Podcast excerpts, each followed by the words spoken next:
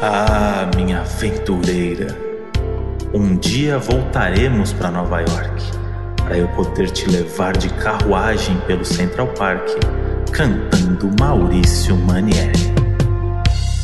Fala, suas Alicia Keys de Interlagos. Fala, seus roteador de famoso em Nova York. Voltamos, Brasil. Volta. Estamos de volta. Você tá tampando a boca e não tá nem saindo, acho que você cantar, Moody. Agora York, Vai dar uma estouradinha no áudio. concrete jungle and dreams are made of. There's nothing you can't do. Muita gente tá pensando que é a Alicia Keys, mas não, é a Moody fingindo, viu, galera? Porque muita gente lá, quando a gente fez aquele. O que a gente fez aquilo lá? Um videozinho? Um, um history? Fizemos um history? Que a Não, é o cantava? último episódio, eu terminei assim. Ah, foi no último episódio que a Moody terminou assim. Muita gente achou que era a Alicia É. Keys, que, que foi contratada pelo Dono da Razão, né? Pelo comercial da, do G-Show. Da Globo.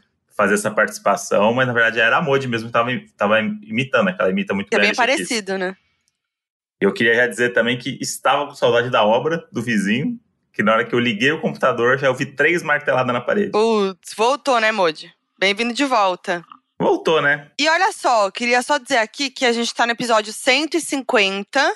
Isso. E é bem um episódio que a gente vai falar do que, de uma viagem que a gente queria muito fazer, que era o sonho do Modi, Pois é. que foi nossa primeira viagem depois de quase três anos aí. Pois é. Muita olha que gente, especial. muita gente fala assim: ah, vai ter episódio especial de 150, e algumas pessoas queriam que a gente fizesse Belo e Graciane. Nesse momento é impossível isso acontecer, Não tem mais como acontecer. né? Foi um sonho que virou um pesadelo. Então, É, não foi à toa que demorou pra rolar, tá vendo? tá vendo? Sempre tem um motivo por trás. O Deus da democracia sabe o que faz e, e, e jamais teremos o Belo de novo nesse podcast. É, uma, é duro dizer isso, Duro dizer. é duro separar a obra do artista, mas é o que temos para hoje. Então vamos falar de Nova York. Sonho realizado, Moody. Aí chegou em Nova York, né? É, esse daí é o, é o setupzinho do Moody, né? Aí chegou em Nova York, porque o Modi era assim, né, gente? Que não sei se a gente chegou a comentar aqui no podcast isso.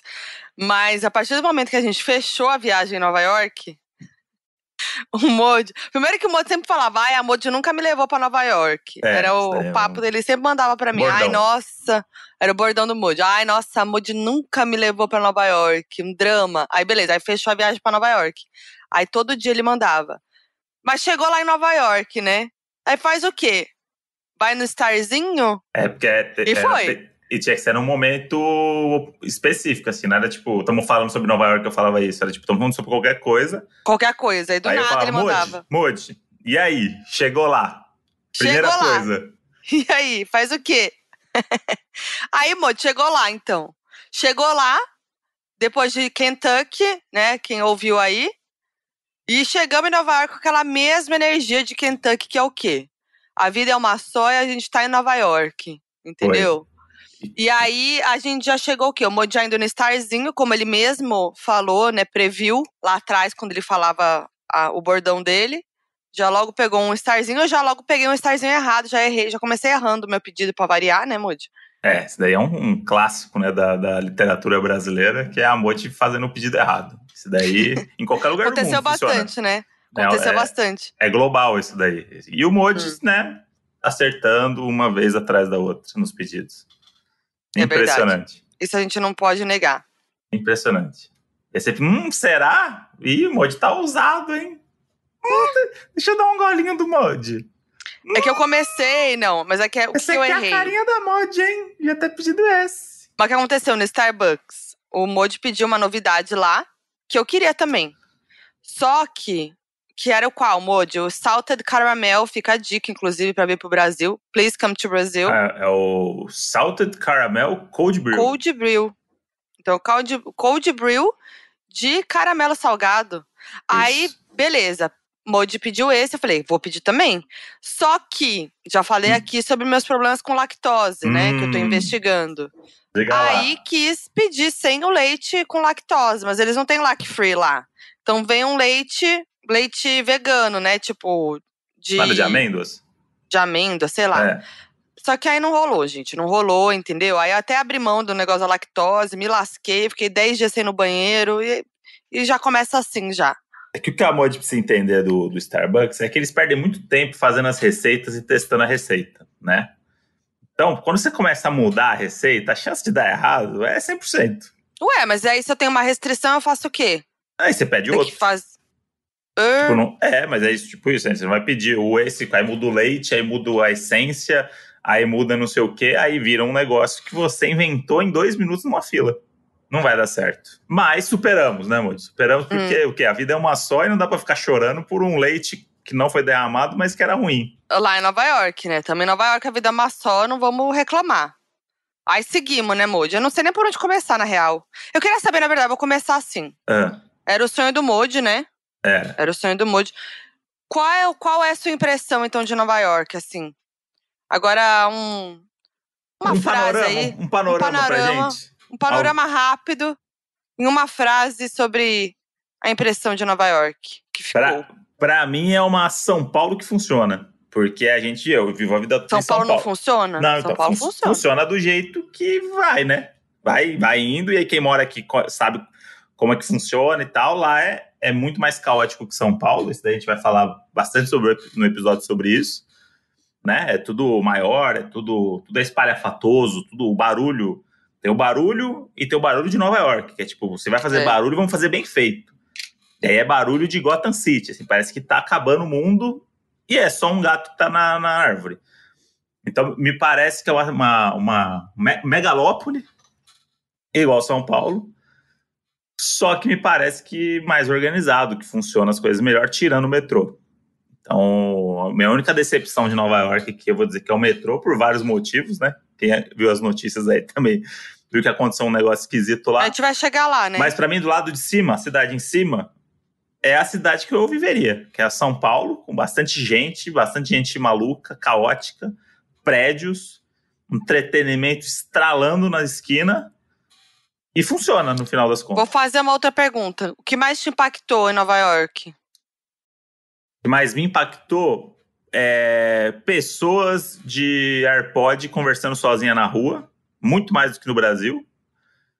E a tranquilidade para andar com um celularzão fazendo FaceTime na mão assim, ó. E nenhum motoqueiro ou, pe- ou pessoa de bicicleta roubando o celular dos outros. Nossa, Vocês viram que assim, né? Pra quem tava esperando uma dica de turismo, recebeu essa eu- resposta do. É, eu, eu tô aqui dando minha, meu parecer, minha experiência pessoal. Não tô aqui para dar 10 pontos turísticos de Nova York para as brincando. pessoas. Não, é, realmente, é, é muito impressionante o lance de não ter motoboy, né? Não tem, motoque, não tem motoqueiro. Nem, É. Não tem motoqueiro de nenhuma espécie. Nem o, o, o fã da moto com a Harley Davidson, não tem. E não Sim. tem o, o motoboy da entrega. Não tem, mas, é mas, só bicicleta.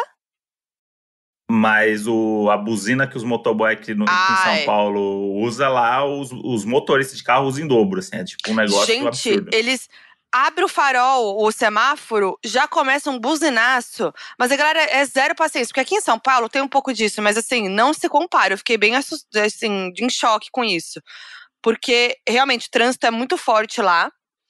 E, e o barulho de buzina, a galera é muito impaciente, assim, ele é muito mais frenético aqui em São Paulo, assim. As pessoas são mais fechadas Muito. e mais frenéticas do que aqui.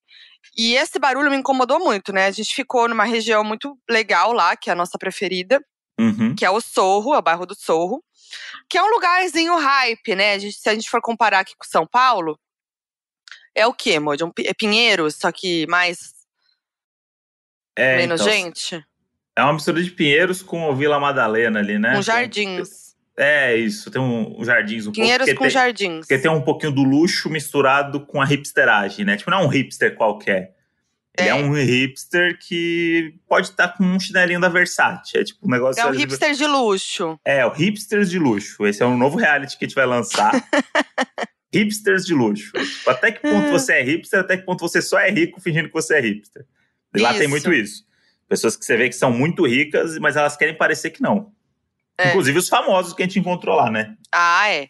Não, mas então, a gente tava no Sorro E aí, a localização é tudo. Ficamos no hotel que Jéssica e Neco indicaram pra gente, que a gente contou aqui. Hotel aprovado. Hype A localização, assim, é super hype. A localização é tudo, mas o barulho, meus anjos. Porque, assim, fica numa rua movimentada. Uhum. Então, gente, é isso. O barulho fica. é, tem carro lá o tempo inteiro. Então, de madrugada, ouve barulho de carro. Eu, meu sono é muito leve, né? Então, eu acordava seis da manhã, às vezes, com barulho de buzina. É. Entendeu? Então, tipo assim, e lá tem muita. Eu fiquei impressionada com isso também. Tem muito carro de bombeiro o tempo inteiro. E assim, não é um carro de bombeiro na rua. Ele é um carro de bombeiro com a sirene do carro de bombeiro. Então, assim, seja pra pegar um gato na árvore, seja pra apagar um incêndio, seja pra apartar uma briga, vai aparecer o carro de bombeiro. E aí é o tempo inteiro também a sirene. É insuportável. E a galera tá 100% acostumada, assim, porque às vezes quando começa É, esse barulhão de bombeiro na rua, irrita, assim, um bagulho que entra no seu tímpano, assim, você fala assim, caralho, pelo amor de Deus, um pouquinho mais baixinho só. E a galera normal nem tá vendo o, o, o, o bombeiro. Então, é, isso aí, o barulho impactou bastante, mas queria que frisar a região do Sorro ali, que é uma região altamente artística, né? É, a chance de você encontrar um famoso tentando fingir que ele não é famoso é grande. Gente, tanto, pro- tanto que a gente nossa emplacou ali nos dois primeiros dias dois famosos de alto calibre. Não, a gente foi. Nosso primeiro café da manhã, juro. A gente chegou no. À noite, né? No, no dia que a gente chegou, dia seguinte, café da manhã, na frente do nosso hotel, né? Que é um cafezinho Isso. hype ali. Fomos lá tomar nosso café da manhã. Quem que tava sentado? Na nossa frente. Quem? Tobey Maguire, o Homem-Aranha original. O maior de todos. Ih, Tranquilamente tomando ali um, tomando um café latte Tomando um café latte. com uma pessoa E que parecia assim, ser o a empresário, o agente. É. Mas ele tava uma paisana que ele não tava querendo fingir que não era ele. Assim. Tipo, É. Ele não tava com um óculos escuro, ele não, tava Não. com um echarpe, não tava com um boné preto. Era E ele- apenas Tobey Maguire. Tobey tava sempre Tobey. cara limpa, ele tava cara limpa. Tanto que impactou na hora que eu olhei assim, eu falei assim, caralho, é o Tobey Maguire. E é o Tobey Maguire, tipo, real. Não é o do filme. ficou- ficou em choque. Eu fiquei em choque. O que eu fiquei mais em choque é que ninguém no café tava em Cochichou. choque que nem eu. E aí É que é falei, normal lá, né? tô me sentindo mal aqui, porque eu quero mostrar. E a Moji tava numa posição desprivilegiada nesse momento. Horrível. Ela, ela não conseguia ver direito. E eu tava narrando pra ela que era o Tobey Maguire. A Moji, não sei, aí a Moji uma hora fez um movimento brusco. Um movimento ali no FBI, ali, que eu, no curso dela do FBI, ela aprendeu, que é aquele movimento onde o garfo cai. E você precisa fazer um movimento ali pra É. poder pegar o seu garfo de Fiz o volta. movimento do garfo cai. E aí ela viu e falou: é ele. E aí a gente não conseguiu mais tomar café sem ficar de olho, né? E aí a gente percebeu que era a primeira vez dele, até, porque ele foi, agradeceu, não sei o que. Ele- O que, que ele falou? Ah, Ele falou é. alguma coisa. Ele É, falou, tipo. Prazer. Ele falou prazer. Prazer, pras atendentes. Pras atendentes todo, todo fofinho. E normal. E o cara, ele é o Homem-Aranha, ele, ele salva Nova York. Entendeu? Então, é, foi muito engraçado Ele de ver ele no nosso primeiro dia. York. Ele é um símbolo de Nova York pra mim, André adolescente que assistia filme da Marvel antes de, Andrezinho 13. antes de virar a seita da Marvel. Que todo filme tem que assistir, tem que juntar quebra-cabeça. Era só o Homem-Aranha. Era assistir o filme do Homem-Aranha e você assistiu o Homem-Aranha. E era a historinha do Homem-Aranha tradicional. E ele é o símbolo, ele pra mim é um dos símbolos de Nova York na minha É. vida de adolescente. Tipo, o que é Nova York? É o Homem-Aranha passando pelos prédios tudo. Inclusive falaram pra mim até que o que eu podia jogar o jogo do Homem-Aranha pro PlayStation, porque ele a, a mapa, o mapa da, de Nova York é real. Então você anda pelo, com o Homem-Aranha por Nova York real. Pra você Hum. conhecer os lugares de Nova York, onde fica não sei o que, onde fica não sei o que. O jogo é, um- ele é mapa aberto, né? E aí, de repente, tava o Tobey Maguire na minha frente. O maior Homem-Aranha de todos os tempos. O Mojo ficou em choque. Porque foi a Normal. nossa, foi a nossa primeira, a primeira atividade que a gente fez em Nova York, assim, sabe? Foi a primeira coisa. E aí tava ele lá. Então o Mojo ficou impactado. E no dia seguinte, a gente tava andando na rua, encontramos Marcelo D2, Isso foi maravilhoso. foi inusitado. Ele, a gente tava andando na rua e ele tava vindo do lado oposto, provavelmente com a mulher, com a filha. E aí a gente trocou olhares do tipo, a gente se conhece, eu acho, né? Enfim, parecia, porque já entrevistei ele e tudo. Mas ninguém falou nada, porque foi aquela situação meio esquisita. Aqueles, aqueles dois segundos que ninguém tomou iniciativa e ninguém É, parou de andar, e aí então passou passou. andando e aí foi isso. Morreu ali E durante foi. dois segundos. Mas foi muito louco, porque a gente tinha visto o Tobey Maguire e aí de repente aparece o, o D2, que é tipo um brasileiro, cantor, tipo, numa rua que era zero turística, né? Era uma rua que a gente É. tava cortando pra atravessar pra ir pro, pro, pra farmácia que a gente queria. Então, tipo, foi um choque pra, pros dois, acho. Por isso que ninguém Gente, falou nada. é. Porque, tipo, passou e foi embora e a gente hum, vimos o D2. E ele ia fazer show lá, né? Aí depois a gente descobriu É que ele ia fazer show, por isso que ele tava lá. E Mas não aí, para pra por aí, né? Não, então, a gente já, já vou falar o terceiro famoso. Outro dia também, atravessando a rua do Sorro, do lado do nosso hotel. Quem que passa por mim? Quem? Zoe Kravitz, Zoe Kravitz. que tá no Batman novo, que tá em Big Little Lies, que é filha do Lenny Kravitz, é ela mesma. E ela tava mais disfarçada, com um casacão, com um oclão grande, o cabelinho de coque e um boné. Só que eu reconheci que era ela. E aí eu até fui procurar, porque eu falei, será que era ela, ela mesma, né? Fui ver e ela realmente mora em Nova York. Tá sempre ali no Sorro, inclusive o pai dela tem um negócio ali, né, Monte, que a gente Que a viu. gente descobriu, Bem né? Tipo, perto da, da onde a gente cruzou com ela. Tem um prédio ali que é do Lenny Kravitz, que tem o nome dele, tem a assinatura dele na entrada, assim e tal. E É. aí foi bem na esquina onde a gente encontrou ela. Então não sei se às vezes ela pode ter um escritório dela lá, um ateliê, alguma coisa no prédio do pai dela, né? Faria sentido. E aí a gente era. Só que ela é meio low profile, né? Então a gente foi no Instagram dela, ela posta, tipo, gravuras. Mas ela, É, a tipo- última foto dela era ela de bonezinho, que nem eu vi ela, Isso, coquinho. é. E Então, aí a gente assim- foi pesquisar e viu que ela já foi flagrada várias vezes com a Cara Delevingne, inclusive, ali naquelas ruazinhas do Sorro onde a gente tava andando, né? Então, eu nem vi, na verdade. Ela foi tão bem disfarçada aí que a Modi FBI ide- identificou. É. E aí quando ela me É. avisou já era tarde demais, porque ela, ela tava num passo assim que era do tipo, ela precisava sair fazer alguma coisa e não queria que ninguém enchesse o saco dela. É isso.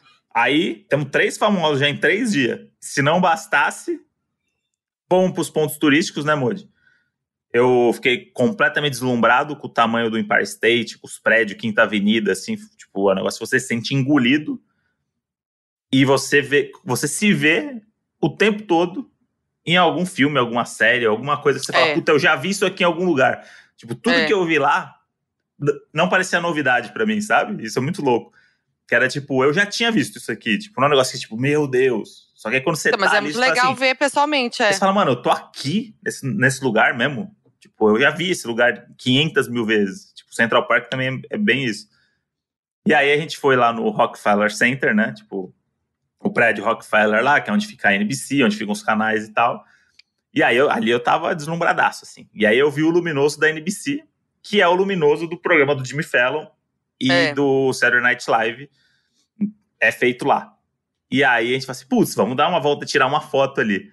Eis que estamos passando, A gente ident- avista paparazzi. identificamos um cara com câmera. A gente falou, opa, tem um cara com câmera. Aí vimos um carro do outro lado estacionado, que tava um cara tentando achar uma vaga e ele tava com uma câmera também no pescoço. E aí se juntou um terceiro cara que cumprimentou o outro fotógrafo e parou na porta também. Ai, gente, anos, né, amor? Anos de porta de Ih, festa, tamo aí, né? entretenimento. No rolê. olhando e falando assim: vai sair alguém aqui. Vai sair alguém. Aí o que a gente fez? Vamos dar uma voltinha ali no quarteirão, a gente dá a volta lá na frente, atravessa As nena. e vamos ver. Vai que aparece alguém. Pode ser que também não apareça. Aí a gente foi. Aí antes da gente atravessar do outro lado, a gente viu que o movimento começou a. Começou a descer umas pessoas, um produtor, aí desceu um produ- produtor de fone, meio olhando a rua pra ver se estava tudo É. certo e tal. E aí encostou uma daquelas Chrysler gigante, que é aquelas SUV preta, que tipo, coisa de, de motorista, né? Parou um carro desse lado e falou: opa, a gente deu meia volta. Tinha uma loja de joias do lado. Começamos a olhar a vitrine, né, Moody? É. Vai saber. Se a gente não Aí tinha- é uma loja de joias, que a gente nunca paria pra ver- pararia pra ver a vitrine e ficamos É. lá vendo as Aí joias. ficamos olhando as joias e tal, não sei o quê. Aí a gente tava viu, de boa. A gente viu o burburinho e a gente falou assim: bom, agora o fervo vai vir, a gente vai junto, né? Vai ver o que vai acontecer. Não, aí começou. É, os fotógrafos começaram a clicar, né? Ah, é. E aí, é aí eu corri. clique de TMZ mesmo, que é um flechão, quatro da tarde. Tra, tra, tra, aí eu falei, Modi, vamos, corre. Aí fomos correndo, como se, se a gente fosse paparazzi. É. E aí. E aí. Era Charlize Theron. Charlize Theron, gente. Só ícones a gente viu nessa viagem. Que que é isso? Saiu tranquilinha, Tranquilinho, Pousou, com seu um tchauzinho. casacão, seu coquinho. entrou, Coquinho tá em alta, hein? Só esse adendo aí. Entrou no carro preto e foi embora. Mais uma tarde em Nova York tranquila. E aí eu comecei a ver que lá em Nova York tem muitas essas SUV gigantes, né? É, Essas preta. Escalade, tem um Lincoln também, que é tipo um carro gigantesco e tal. Uhum. E, e são os carros que a gente vê geralmente os famosos entrando, fugindo de paparazzi, né? Sim. E eu comecei, e todos eles são muito filmados, né? Tipo, não dá pra você ver dentro. E aí todo carro que eu via desse, eu falava, assim, tem um famoso aí dentro. Se não É. tiver, ele vai entrar daqui a pouco. Mas são muitas, né? São muitas. Talvez Eu não sei, só eu acho que pessoas é só um carro- bilionárias mesmo. É só normal, é, ter esse carro lá. É só eles têm, têm dinheiro, talvez. Pode ser só isso também. E aí a gente ficou nessa que todo dia a gente ia encontrar um famoso. A gente falou, não é possível. A gente encontrou mais alguém? Ah, só Acho no dia não. do Comet Sealer, né? Ah, é. Mas aí é os famosos nichado, né? Comediante. É, no caso do, do Louis, não tão nichado assim por motivos de cancelamento. Mas tem o cara do The Office, pô. Craig Robinson. A gente foi no Comedy Sealer lá é, ver o show do Rafinha, inclusive maravilhoso. Gravamos, né, Moji? O mais Explica, dá o, dá o background do Comedy Sealer pra quem não sabe o que é. Background pra vocês. Comedy Sealer é um é a comédia debaixo da terra, né? Como a própria tradução já diz, né, Moji? Uhum. no, no- no subsolo da Terra. É o clássico dos programas de humor, de, de as pessoas, o Seinfeld, essa galera quando vai fazer comédia, tem sempre aquela escadinha que desce o luminoso Comedy Cellar. É Hum. um bar super folclórico dos Estados Unidos, desde os anos 50 e tal, onde os comediantes que estão começando e os comediantes experientes vão, porque tem uma aura ali, tem um negócio meio de, de revelar muitas pessoas. Então, todos os grandes comediantes já passaram por lá e eles voltam para lá. Então, o Comedy Cellar tem uma parada que é: você nunca sabe o que vai acontecer lá na noite, porque você pode ser surpreendido com o Chris Rock. É, o Dave Chappelle pode aparecer fumando um cigarrinho dele ali e, e subir no palco. É meio que um lugar que todo mundo é surpreendido o tempo todo, assim, sabe? E aí o, o Rafinha Bastos, que é, é meu amigo desde 2010, é, se lançou na carreira agora nos Estados Unidos e ele conseguiu virar um, um comediante regular no Comedy Cellar, que é um negócio bem impressionante para quem não é americano, né? E, é, e, e tem toda uma, uma, uma coisa ali da.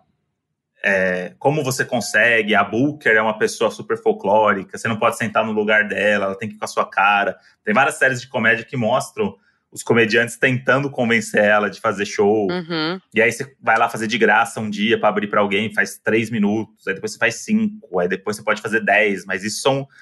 Tem que passar vários degraus, sabe? São muitos comediantes que estão ali, tipo, anos e anos só no Comedy Cellar, assim, é tipo.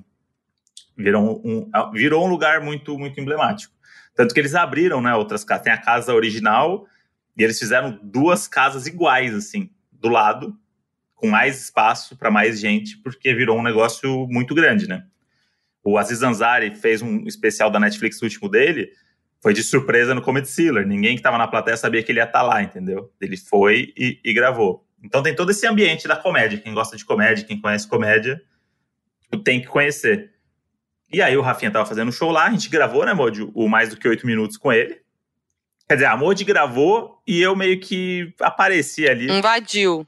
Invadi, pra, enfim, para fazer coisa, coisa errada. O Rafinha me chama pro Mais Que Oito Minutos faz muito tempo. E aí nunca rolava, nunca rolava, nunca rolava. Aí ele tentou da última vez, um pouquinho antes da, das nossas férias. Não deu de novo. Ele falou: ah, putz, é, eu vou pra Nova York, então não vai ter como mesmo. E eu falei: ah, que pena, tal, beijos. Aí é, a gente tava lá em Nova York e aí falou: bom, vamos gravar em Nova York então. Então fomos lá no AP dele, que é super legal. Vai estar no canal dele, também é podcast. E aí é, o André aparece, lá o Modi aparece no meio e participa até o final junto comigo. Então os doninhos vão curtir, fiquem de olho para vocês assistirem, darem aquela força e moral para nós E muito legal porque tinha muito Doninho que queria, né? Tipo, já, já marcava É. a gente e tal. Mas o, o, Rafinha, na real, nunca botava muita fé que eu, que eu, que eu tava. além de ser roteirista, eu, eu tinha um podcast. O Rafinha é, meio, ele é meio alheio ao mundo, assim. Isso é muito não, legal. totalmente. Tanto que na Eu fiquei entrevista do- impressionada. eu não sei se o editor dele vai cortar, o Drake. Mas a gente vai expor. Mas a, a Foquinha briga com ele, inclusive. Pode botar no corte aí. Foquinha briga com o Rafinha Basso durante o programa. Porque tinha informações ali muito relevantes do mundo atual que ele não tinha acesso. Então, Posso enfim, falar? Pode, Não. Pode, pode falar. Que ele não sabia que a Anitta tinha chegado ao primeiro lugar no top global com Envolver, gente. Que mundo que ele vive. Fiquei em choque. Não acreditei. Fazia tempo que a Foquinha ficava tão indignada. Não, eu fiquei indignada. Como que você não sabe? Que, assim, não tem. Ninguém falou de outra coisa. Tipo, todo mundo falou disso. E todo, não era só, não era nichado, não era tipo, ah, só quem gosta de mundo pop que sabe. Não, gente, todo mundo falou disso, sabe? Mas então, assim, mostra como ele realmente tá meio por fora. Pois é. E aí a gente foi no, nesse, no começo. A gente jantou lá no Comedy Cellar com ele. E é um lugar assim que, sei lá, foi, foi o meu top 3 de lugares, assim, que é um lugar que não é nada demais. Tipo, pra quem. É. que Não é nada demais. Mas pra mim é um negócio muito importante, assim, por trabalhar com Não, comédia. é icônico. Eu acho que até, ver tipo. nas séries. É, eu, por exemplo, que não, não, não sou da. Não, não tô no rolê da comédia, assim, tipo, não tenho essa, esse gosto como você tem, esse conhecimento e tal, mas pra mim é um lugar icônico, assim, só de ver em filme e série. Né? Pois é. E, e aí você sente uma energia diferente ali. Não, É, sei, não sei total. explicar, assim. E aí tem todo esse folclore, tem, tipo, a mesa dos, dos humoristas, só humoristas podem sentar e comer naquela mesa e tal. E ele é um restaurante aberto, né, pra todo mundo, assim. Não é que tipo, a gente tava num lugar VIP, assim, era tipo um lugar É. que se você tá passando por Nova York, você passa batido, você vai comer em outro lugar. Uhum. Mas ele aí fica em cima do palco, né? E é um restaurante normal que você tem acesso pro palco direto. E aí a gente tava lá jantando e depois das 11 da noite, vai, começou a chegar humoristas ali, não pra fazer show, pra tomar uma cerveja, sabe? Um clima ali meio E aí chegou o Craig Robson, que é o ator de The Office, procurem É aí, vocês vão saber quem é. É, é o Daryl do The Office, que é o cara que toma conta do depósito lá embaixo, que nas últimas temporadas você até vira gerente, sobe lá pro, pro, pro- pro primeiro pro andar lá onde eles trabalham e tal. Que é um personagem muito legal. Tava lá comendo com os amigos, trocando De ideia. boa. Aí tinha um outro cara que tinha assistido até o show dele, que ele é um influencer lá, um podcaster e tal. O cara tem, tipo, 2 milhões de, de, de seguidores. E aí devia ter umas blogueiras que a gente não sabe quem é com ele. É tipo um ambiente muito diversificado, né? E aí uma hora a gente tava jantando, aí o Rafinha virou pra mim e falou assim, olha aí quem chegou. Aí quando eu virei, eu dei de cara com o Louis C.K., que quem não conhece os shows dele, conheceu o Louis pela história dele se masturbar na frente de uma colega de trabalho e ter sido Uhum. cancelado com isso. O, a série dele também entrou num hiato, ele parou de fazer show, tá voltando agora e tal. É, para mim, ele é tipo uma referência de, de, de, de comédia de texto, de coisa e tal. Então, ele é um cara que jamais imaginaria encontrar o, o Lu e ele tava de boininha, com uma pastinha do lado, assim, um tiozinho, ele é um tiozinho. É. E eu falei, caralho, o Louis tá aqui. E aí eu meio que. Ali talvez seja um lugar que ele seja acolhido, né? Vamos dizer assim, hoje em dia. Que ninguém vai. Os caras vão ficar zoando ele, vão falar merda dele. Mas acho que é um ambiente pra ele confortável, né? Pra ele sair e tomar Hum. uma cerveja hoje em dia e não, não ser esculhambado. E aí você começa a ver as pessoas chegando, várias caras conhecidas, que eu não sei o nome, sabe? Mas que você olha e fala assim, caralho, esse cara eu já vi não sei aonde, esse cara eu já vi não sei aonde. E aí, e no final do, da noite, era uma e meia da manhã já, a gente tava com o Rafinha, tipo, quase fechou, né, o Comedy. Que a gente tem essa É. habilidade, em Nova York a gente fechou vários estabelecimentos. Ser o último a ir embora, quase a galera expulsando a gente. E aí o Craig Robson, que é esse ator de The Office, ele tem um número dele de comédia que ele toca teclado, né? Ele é muito bom, ele é músico e tal. E aí corta, eu achei que ele tinha ido no banheiro, eu ia pedir uma foto pra ele. Demorei nessa da foto, fiquei negociando, vou tirar, vou, não vou, não sei o que. O Rafinha deu o celular dele, aí ele levantou. Aí falei, ah, ele foi no banheiro. Quando voltar, aí tem uma TVzinha que mostra o que tá acontecendo nos palcos, né? Aí quando eu olhei, ele foi pro palco, uma e meia da manhã. É. Uhum. Subiu e começou a tocar teclado e fazer as graças dele, tipo, depois da cervejinha, jantou. E meio que esse é o ambiente, sabe? Eu acho que todo mundo que vai lá vai esperando, tipo, será que acabou mesmo? Será que não vai Uhum. chegar alguém aqui muito famoso agora do nada e fazer um negócio? E era uma quarta-feira, né? Tipo, era um dia, tipo, normal e tava tudo lotado. Sim. E foi muito legal ver o Rafinha fazer show em inglês. A gente viu o show de umas pessoas que eu jamais iria encontrar na minha vida. Norueguês, tipo, uma galera muito underground, assim. Então foi, foi muito. Entrou no meu top 3, aí, acho, da viagem. Essa... Mas teve uma coisa que eu não precisei comprar, né, Moody? Hum. Maquiagem. Ah, isso daí é verdade. Inclusive, falando nisso, a pergunta que não quer calar, Moody. Você já tem uma base Avon pra chamar de sua? Claro que eu tenho, né, Moody? A minha é a Power Stay 210Q. Mas por que você quer saber?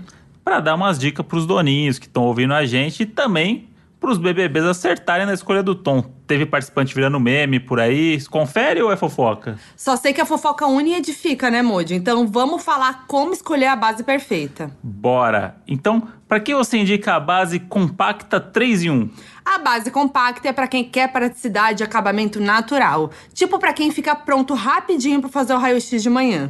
E a base Power Stay? Quando usar? Essa é a base de acabamento mate que resiste a tudo. Pode usar em prova de resistência, castigo do monstro, academia, para se acabar nas festas. Ela dura 24 horas. E por último, quem que vai gostar da base Serum? Todo mundo que ama uma pele bem cuidada e radiante, tipo você, Modi, vai uhum. arrasar com a base Serum. Ela tem filtro protetor solar 30 e é a melhor amiga do feed, dos VTs e do ao vivo. Então pronto, agora é só acessar avon.com.br barra encontre sua cor ou procurar a sua representante para encontrar a cor e a base para chamar de sua. Vende base, vende Avon. Você sabe o seu top 3 da viagem de coisas? De Nova York? É, da viagem. Ó, oh, uma, uma das. Uma das. Dos momentos que integram o top 3 é, é o dia do jogo. Ah, a gente foi da NBA. A gente foi assistir Brooklyn Nets é, e Cleveland. E eu não sou. Eu não manjo de basquete, não. não tipo, até gosto, mas eu não assisto, não acompanho, não entendo muito bem, sei o básico. E fui por, mais por causa do Moji, porque o Moji queria muito, né? E, e para mim é legal também, porque é entretenimento, assim, né? Os caras lá fazem virar um show, tudo vira um show, né, nos Estados Unidos. Uhum. E aí eu tava empolgada já pra ir, mas foi muito legal. Foi mais do que você esperava? Foi. Foi, né? Eu também. Eu, esperava foi. muito e para mim foi tipo, caralho, não acredito. É. A gente foi lá pro Brooklyn, né? E aí a gente foi fazer uma coisa que eu sempre faço, quero fazer quando eu vou para Nova York, porque eu já fui para Nova York duas vezes a trabalho. E, tipo, foram aqueles, aquelas viagens super rápidas de três, quatro dias no máximo, que o que eu conheci em Nova York foi muito corrido. Então, dessa vez eu conheci, assim, de verdade, né? Tipo, uhum. eu fiz coisas é, mais, com mais calma, eu vi coisas que eu ainda não tinha visto e tudo mais. E aí, uma coisa que eu sempre faço quando eu vou é ir na ponte do Brooklyn ali, na, na praça que tem ali embaixo e tal, porque é muito legal, muito bonito e tudo mais. Aí fomos lá, e aí a gente decidiu ir andando. Inclusive foi uma coisa que a gente fez muito na viagem, foi andar. Nossa. A gente foi andando da ponte do Brooklyn até o estádio, como que é o nome mesmo? O Barclays Center. Isso. A gente foi a pé até lá. Mas, mano, foi mó rolê, né, Modi?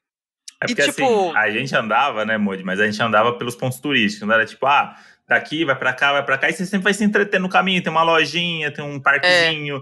tem um negocinho e tal. E a gente andava, tipo, uma hora, uma hora e quinze para chegar nos lugares, a gente ia andando, e ah, estamos em Nova York, né? Só que lá a gente não conhecia essa parte do, do Brooklyn, né? Então a gente viu é. que tava 45 minutos andando, falou de boa.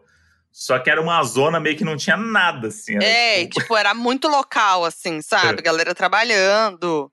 Tipo, e nós lá. Uma avenidona, tipo, e aí o jogo, é. o portão abria às seis da tarde, que era a meia hora do rush ali. A gente tava no contrafluxo da galera, sabe? A galera tava vazando do Brooklyn e a gente tava chegando é. pra abrir Mas o estádio, legal. né? Foi legal ver. E aí, os primeiros que chegassem no estádio ganhavam uma camiseta. Uhum. E contextualiza, Moody, a história do. Eu vou, vou, contar aqui, porque assim, a Moody, a não sabe. A Moody, óbvio que conhece basquete e tal, mas ela não estava inserida na realidade dos times e dos jogadores e tal, né? É. Então, eu, aí eu, eu sabia que era o James Harden, que infelizmente não tava. Então, Fiquei tipo, sabendo esse bafo, hein? Aí teve a treta do James Harden, aí brigou com o Kevin Durant, que é o craque do time. E aí o, o James Harden saiu. Aí beleza. Aí temos uma dupla agora no Brooklyn Nets, que é o Kevin Durant e o Kyrie Irving, que joga muito, incrível, maravilhoso, craque da NBA, ídolo de muitos times por onde passou, ídolo do Brooklyn Nets, mas que é, resolveu ser negacionista. Tava tudo muito bem. Apenas. Resolveu ser negacionista. Falou, não vou tomar vacina e a Terra é plana. E aí fala assim, mas como assim, cara? E aí, o que aconteceu? Não tomou vacina ainda. Só que ele pode jogar os jogos de Nova York. E alguns estados ele pode jogar sem vacina, outros não. Então ele, ele abriu mão de jogar jogos importantes da NBA para não tomar vacina. Porém, joga muito. Joga muito, rapaz. E aí, o dia que a gente foi jogar, o jogo era em Nova York, e ele jogou com o Kevin Durant. Aí eu contei pra Modi, falei, Modi, ó, este cara é um craque, porém negacionista. Aí, de novo, a gente tentando separar a obra do artista, né? Eu não separei, não. E aí, o que aconteceu? Os primeiros fãs que chegassem no, no, no- estádio iam ganhar uma, uma, uma t-shirt do Kyrie. E eu A falei, gente não "Vamos, sabia até então.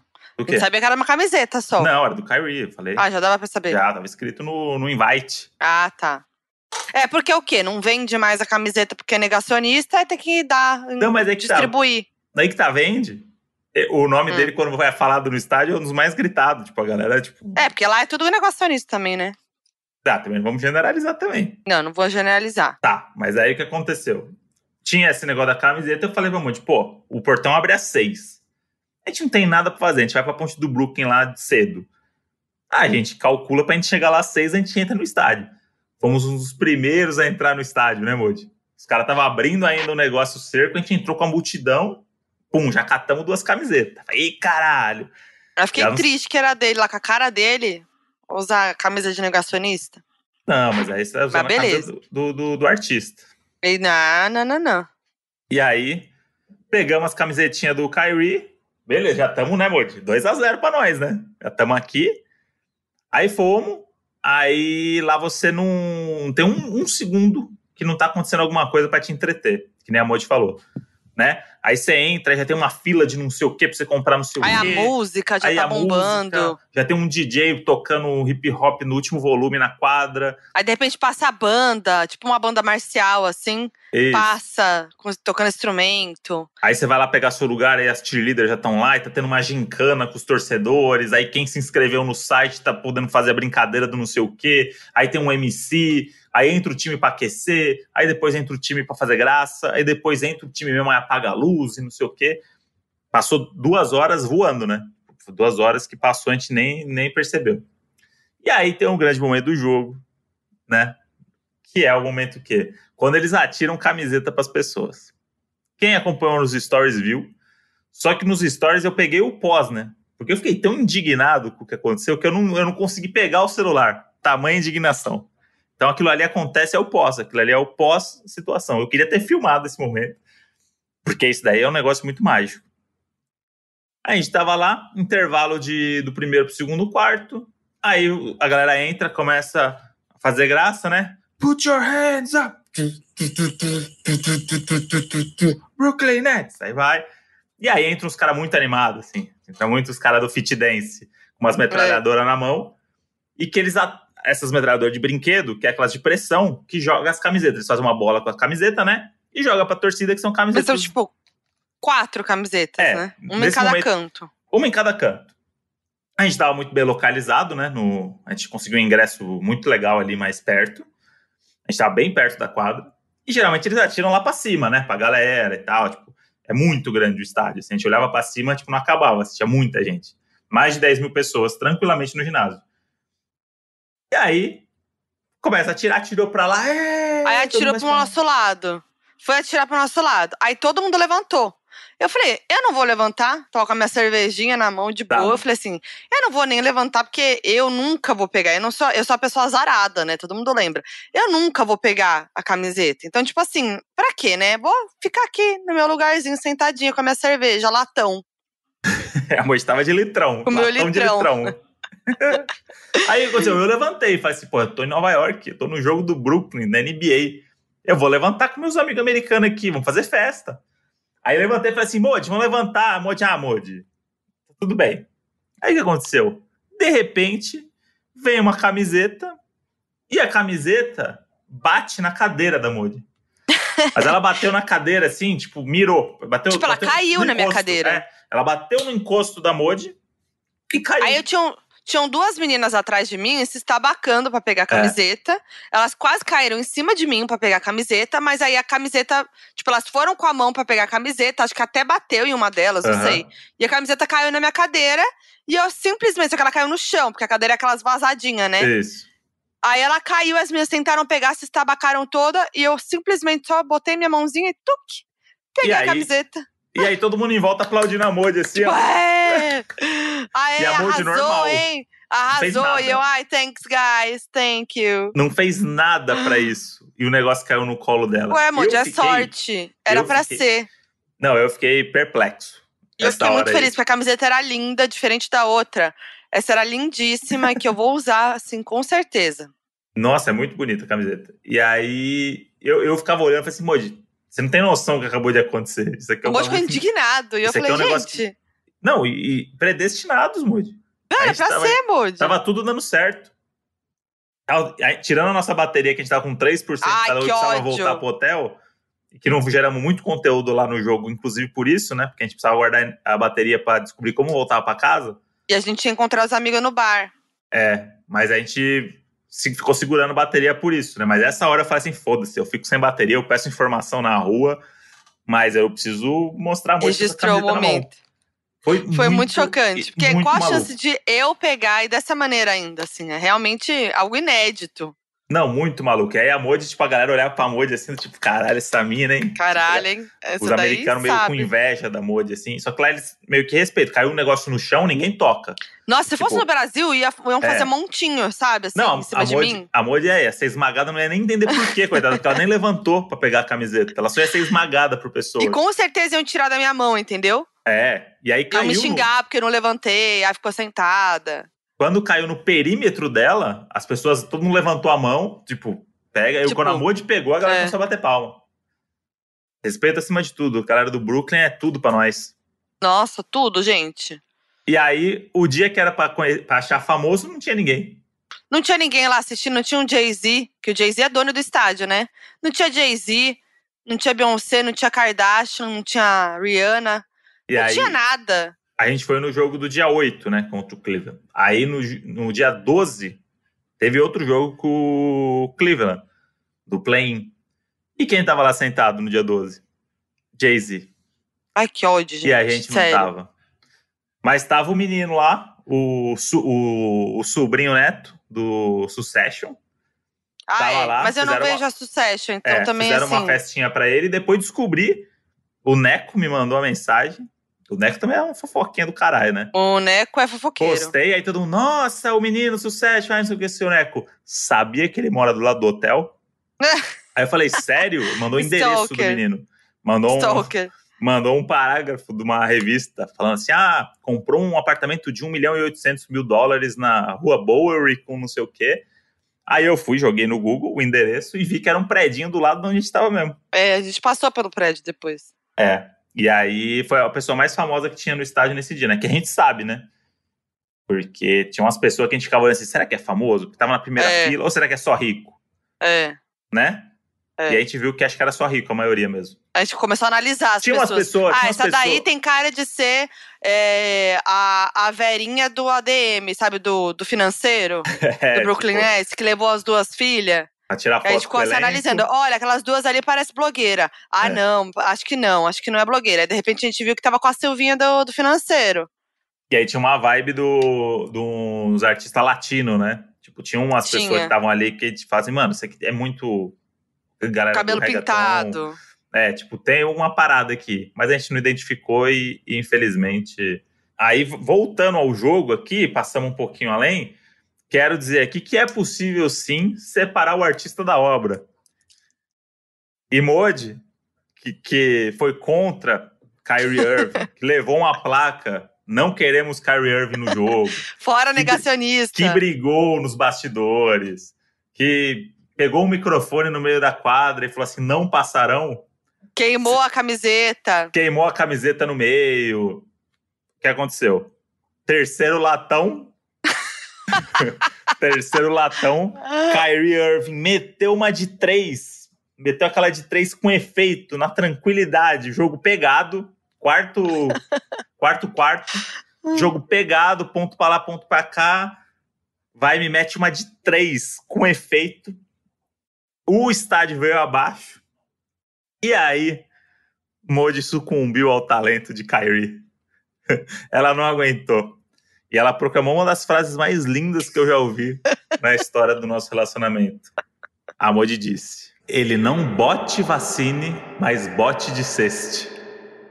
Na não bote do... vacine, mas bote ceste. Na língua dos modos, que é, traduzindo é, é não traduz. toma vacina, mas faz cesta. É isso. E foi um, uma, um, um, pensamento muito importante da Modi, porque era real. Ele não, não tomou bota vacina, vacina, mas botar cesta. Mas botou cesta pra dentro. É. E aí, eu, essa hora eu dei muita risada também, porque o que aconteceu? A cerveja de latão, pra quem não sabe, a lata ela é maior e dentro vem mais cerveja mesmo, né, Modi? Não, ela é gigante. Não é que é só a lata maior, porque ela é maior porque tem mais cerveja. Então. E ela é mais cara, inclusive, fala, por isso. Duas latinhas? Duas latinhas tá tranquilo, só que aí vira quatro. É. E aí, o que Bebe aconteceu? Na terceira, a gente tava molinho. A gente tava molinho, molinho, no estádio do Brooklyn. A gente é. tava pronto para aí... puxar qualquer canto. E aí, essa frase aí virou uma frase, um bordão também da viagem, que toda hora a gente falava, não bote vacina, mas bote ceste. Bote ceste, porque é, um, é, um, é, um, é uma frase que funciona né, como metáfora também, né?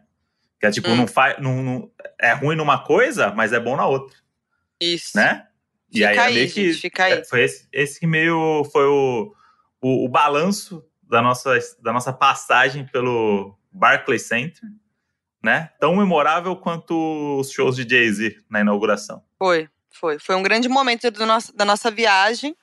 É, a gente também contou que a gente andou muito, né? Então a gente andava muito e foi muito legal, assim. Porque Nova York é uma cidade plana, né? Então é muito tranquilo de andar. Porque você vai andando, na mesma levada. Não é que nem São Paulo, que tem ladeira pra cacete. Não, você vai numa reta só, quando você vê, você cruzou Nova York.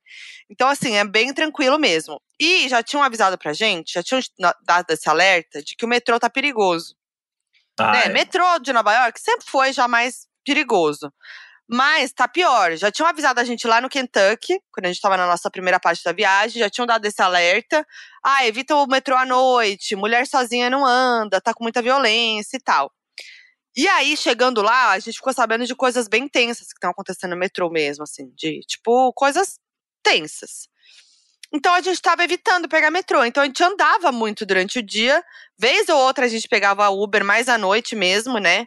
Porque a gente é, tava cansada aí pra ir a pé, ou então, tipo, a gente evitava o metrô, então a gente às vezes acabava, acabava pegando um Uber ou outro e evitando, porque também o Uber tava muito caro, né?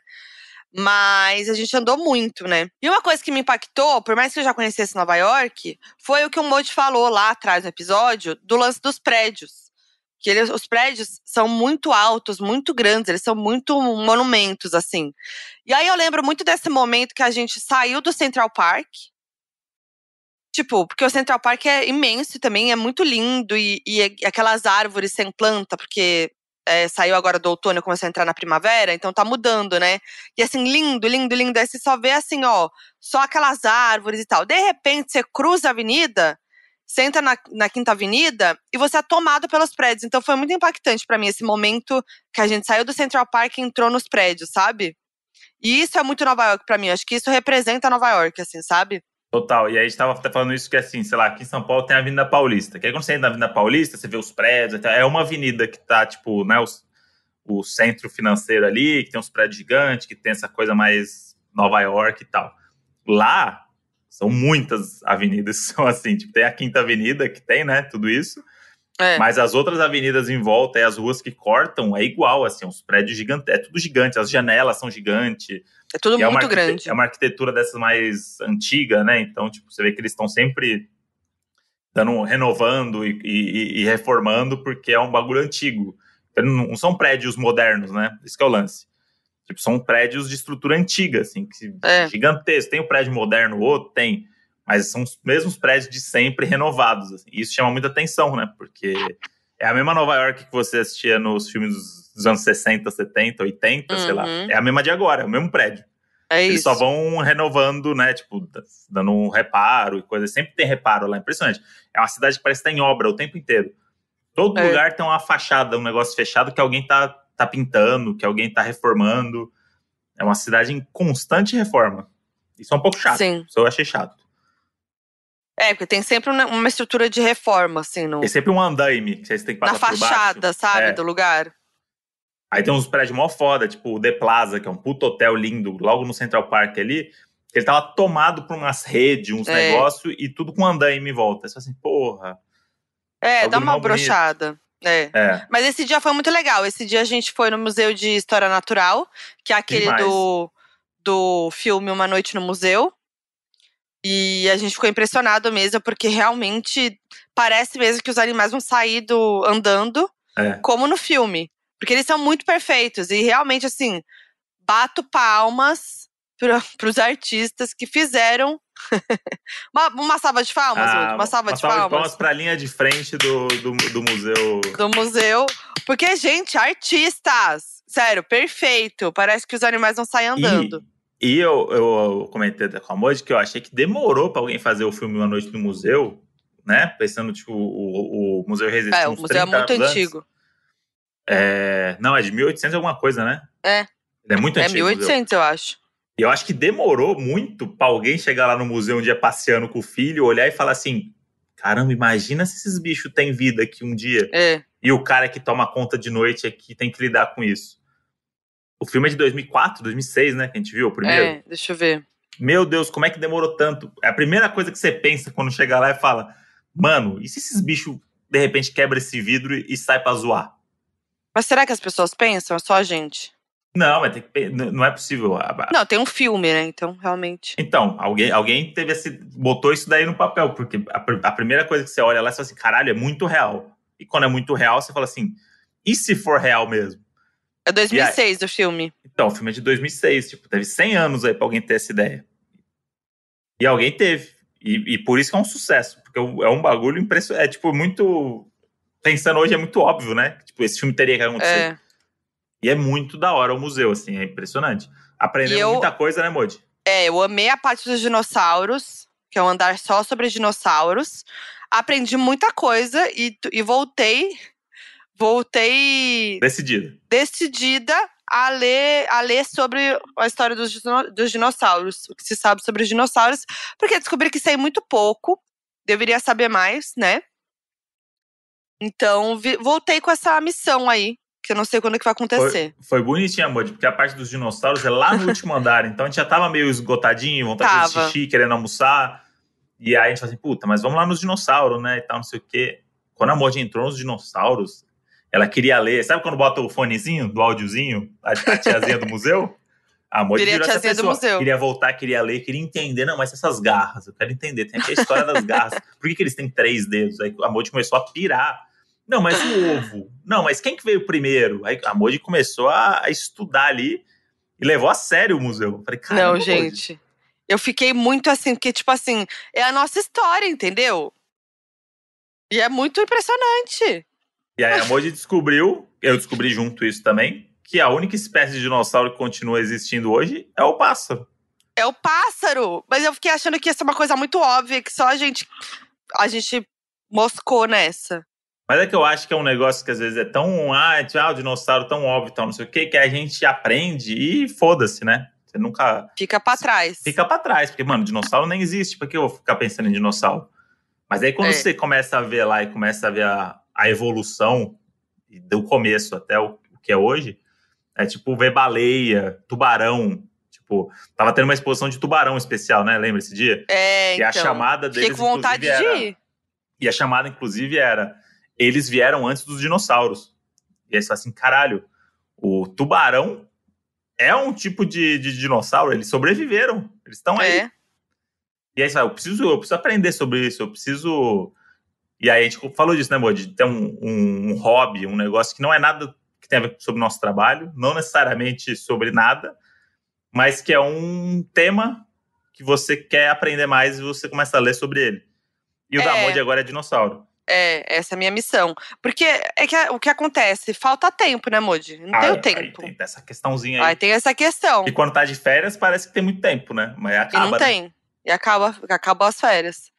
Então, assim, complicado. Mas, nossa, fiquei embasbacada, eu posso usar essa palavra. Pode, tá, tá liberada essa palavra. Embasbacada. Foi muito legal, mas assim, foi, foi. Esse daí também superou muito minha expectativa. Porque falei assim, ah, museu, eu tenho minhas ressalvas com museu É, às vezes. Eu e o. André, a gente, não, a gente tem um pouco de preguiça de museu. Vamos falar aqui a verdade. A gente não é o, o turista que fica indo em todos os museus e igrejas, entendeu? A gente, não, a gente gosta de viver a cidade. Então, tipo, o que a gente mais gosta de fazer, e por isso que a gente se dá muito bem juntos em viagem, porque a gente tem a mesma vibe, é ficar andando, conhecer uns cantinhos, entrar em lojinha, cafezinho, restaurante, é, conhecer, assim, o que as pessoas fazem, como elas vivem, onde elas dormem. É, e dar esse rolê mesmo. Então, pra gente era muito mais legal ficar andando pela cidade, tipo, conhecendo as coisas, assim, do que, ah, pegar um metrô, pegar um Uber e ir direto pro museu, ir de um lugar pra outro. Não. É, então, aqui Então- o Museu de História Natural tem uma parada, tipo, história, no geral, é um negócio que me fascina, assim. Tipo, É, também. história antiga. Tipo, o Louvre, a parte do Egito, aquelas coisas, eu, eu achava incrível aquilo. O que Uhum. me dá um pouco de, de preguiça, assim, sendo bem sincero, é a arte contemporânea. Não que eu não goste. Sim. Acho tudo muito legal, mas eu não tenho interesse muito, entendeu? Eu não tenho interesse de saber, de entender a cabeça de um artista que pintou um quadro 10 anos atrás, entendeu? Tipo, eu quero saber como é que. Quem nasceu primeiro, o ovo ou a galinha? Como é que foi o primeiro É. osso de dinossauro?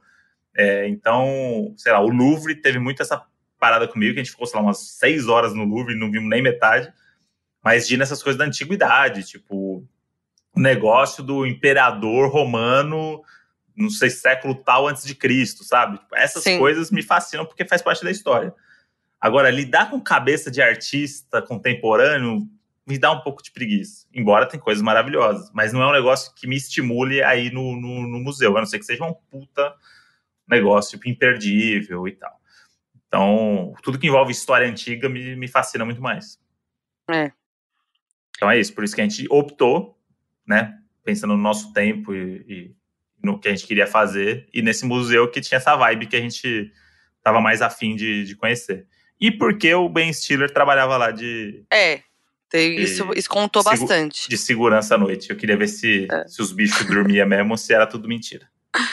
Mas uma coisa que a gente fez bem, o que a gente faz de melhor é comer, né, Moody? Ah, é. Isso daí a gente fez bem. Comemos bem, hein? Bem até demais. Se Até a demais. estiver ouvindo aí o, o podcast, a gente já frisou aqui que a gente andou bastante. Então, andamos, ó, em média, eu olhei aqui no, no celular, a gente andou em média 8,9 quilômetros por dia durante a viagem. Na média Ah, é? geral. Caraca. Teve dia que a gente Arrasamos, andou hein? 15. É. Teve dia que a gente andou 13. 8, 10. Tipo, é- e você não percebia. No final do dia, Uhum. você tava ali. A gente percebia Pezinho que chegava à noite, a gente só queria dormir. Mas Nossa. durante o dia, a gente desbravou tudo que você pode imaginar. É. Foi muito legal por isso. Eu errei várias comidas, né, pra variar. Errou. Errou. Errei. Por exemplo, é que assim, gente, não sei o que acontece lá, que eles amam muito pimenta. Gente, É. tudo é apimentado. No Kentucky era pior, né? Tudo era muito apimentado. Agora, nos Estados Unidos, não, em Nova York, é, em Nova York também, tudo era meio apimentado. Aí teve um dia, a gente tava lá desde o começo da viagem, falando, a gente precisa ir no Momofuku, que é o restaurante de noodles do David Chang, que é um chefe muito legal, que a gente vê os. Tem várias, vários documentários dele na Netflix, a gente ficava vendo e tal, e falou, nossa, a gente precisa ir, precisa ir, precisa Uhum. ir. Beleza. Aí a gente tava assim, com aquele desejo. E, e foi o dia que a gente mais andou, eu, o Modi e o É. Vini Lu. Foi o dia que a gente mais andou, foi o dia dos 14 quilômetros. Dos 14? Foi. 17? Não sei. 14 quilômetros. E tava frio, né? Então a gente falou assim: nossa, vai comer um lamen, né? Aquela coisa bem um quentinho, vai ser tudo. Chegamos lá, tava com espera de uma hora. Hum.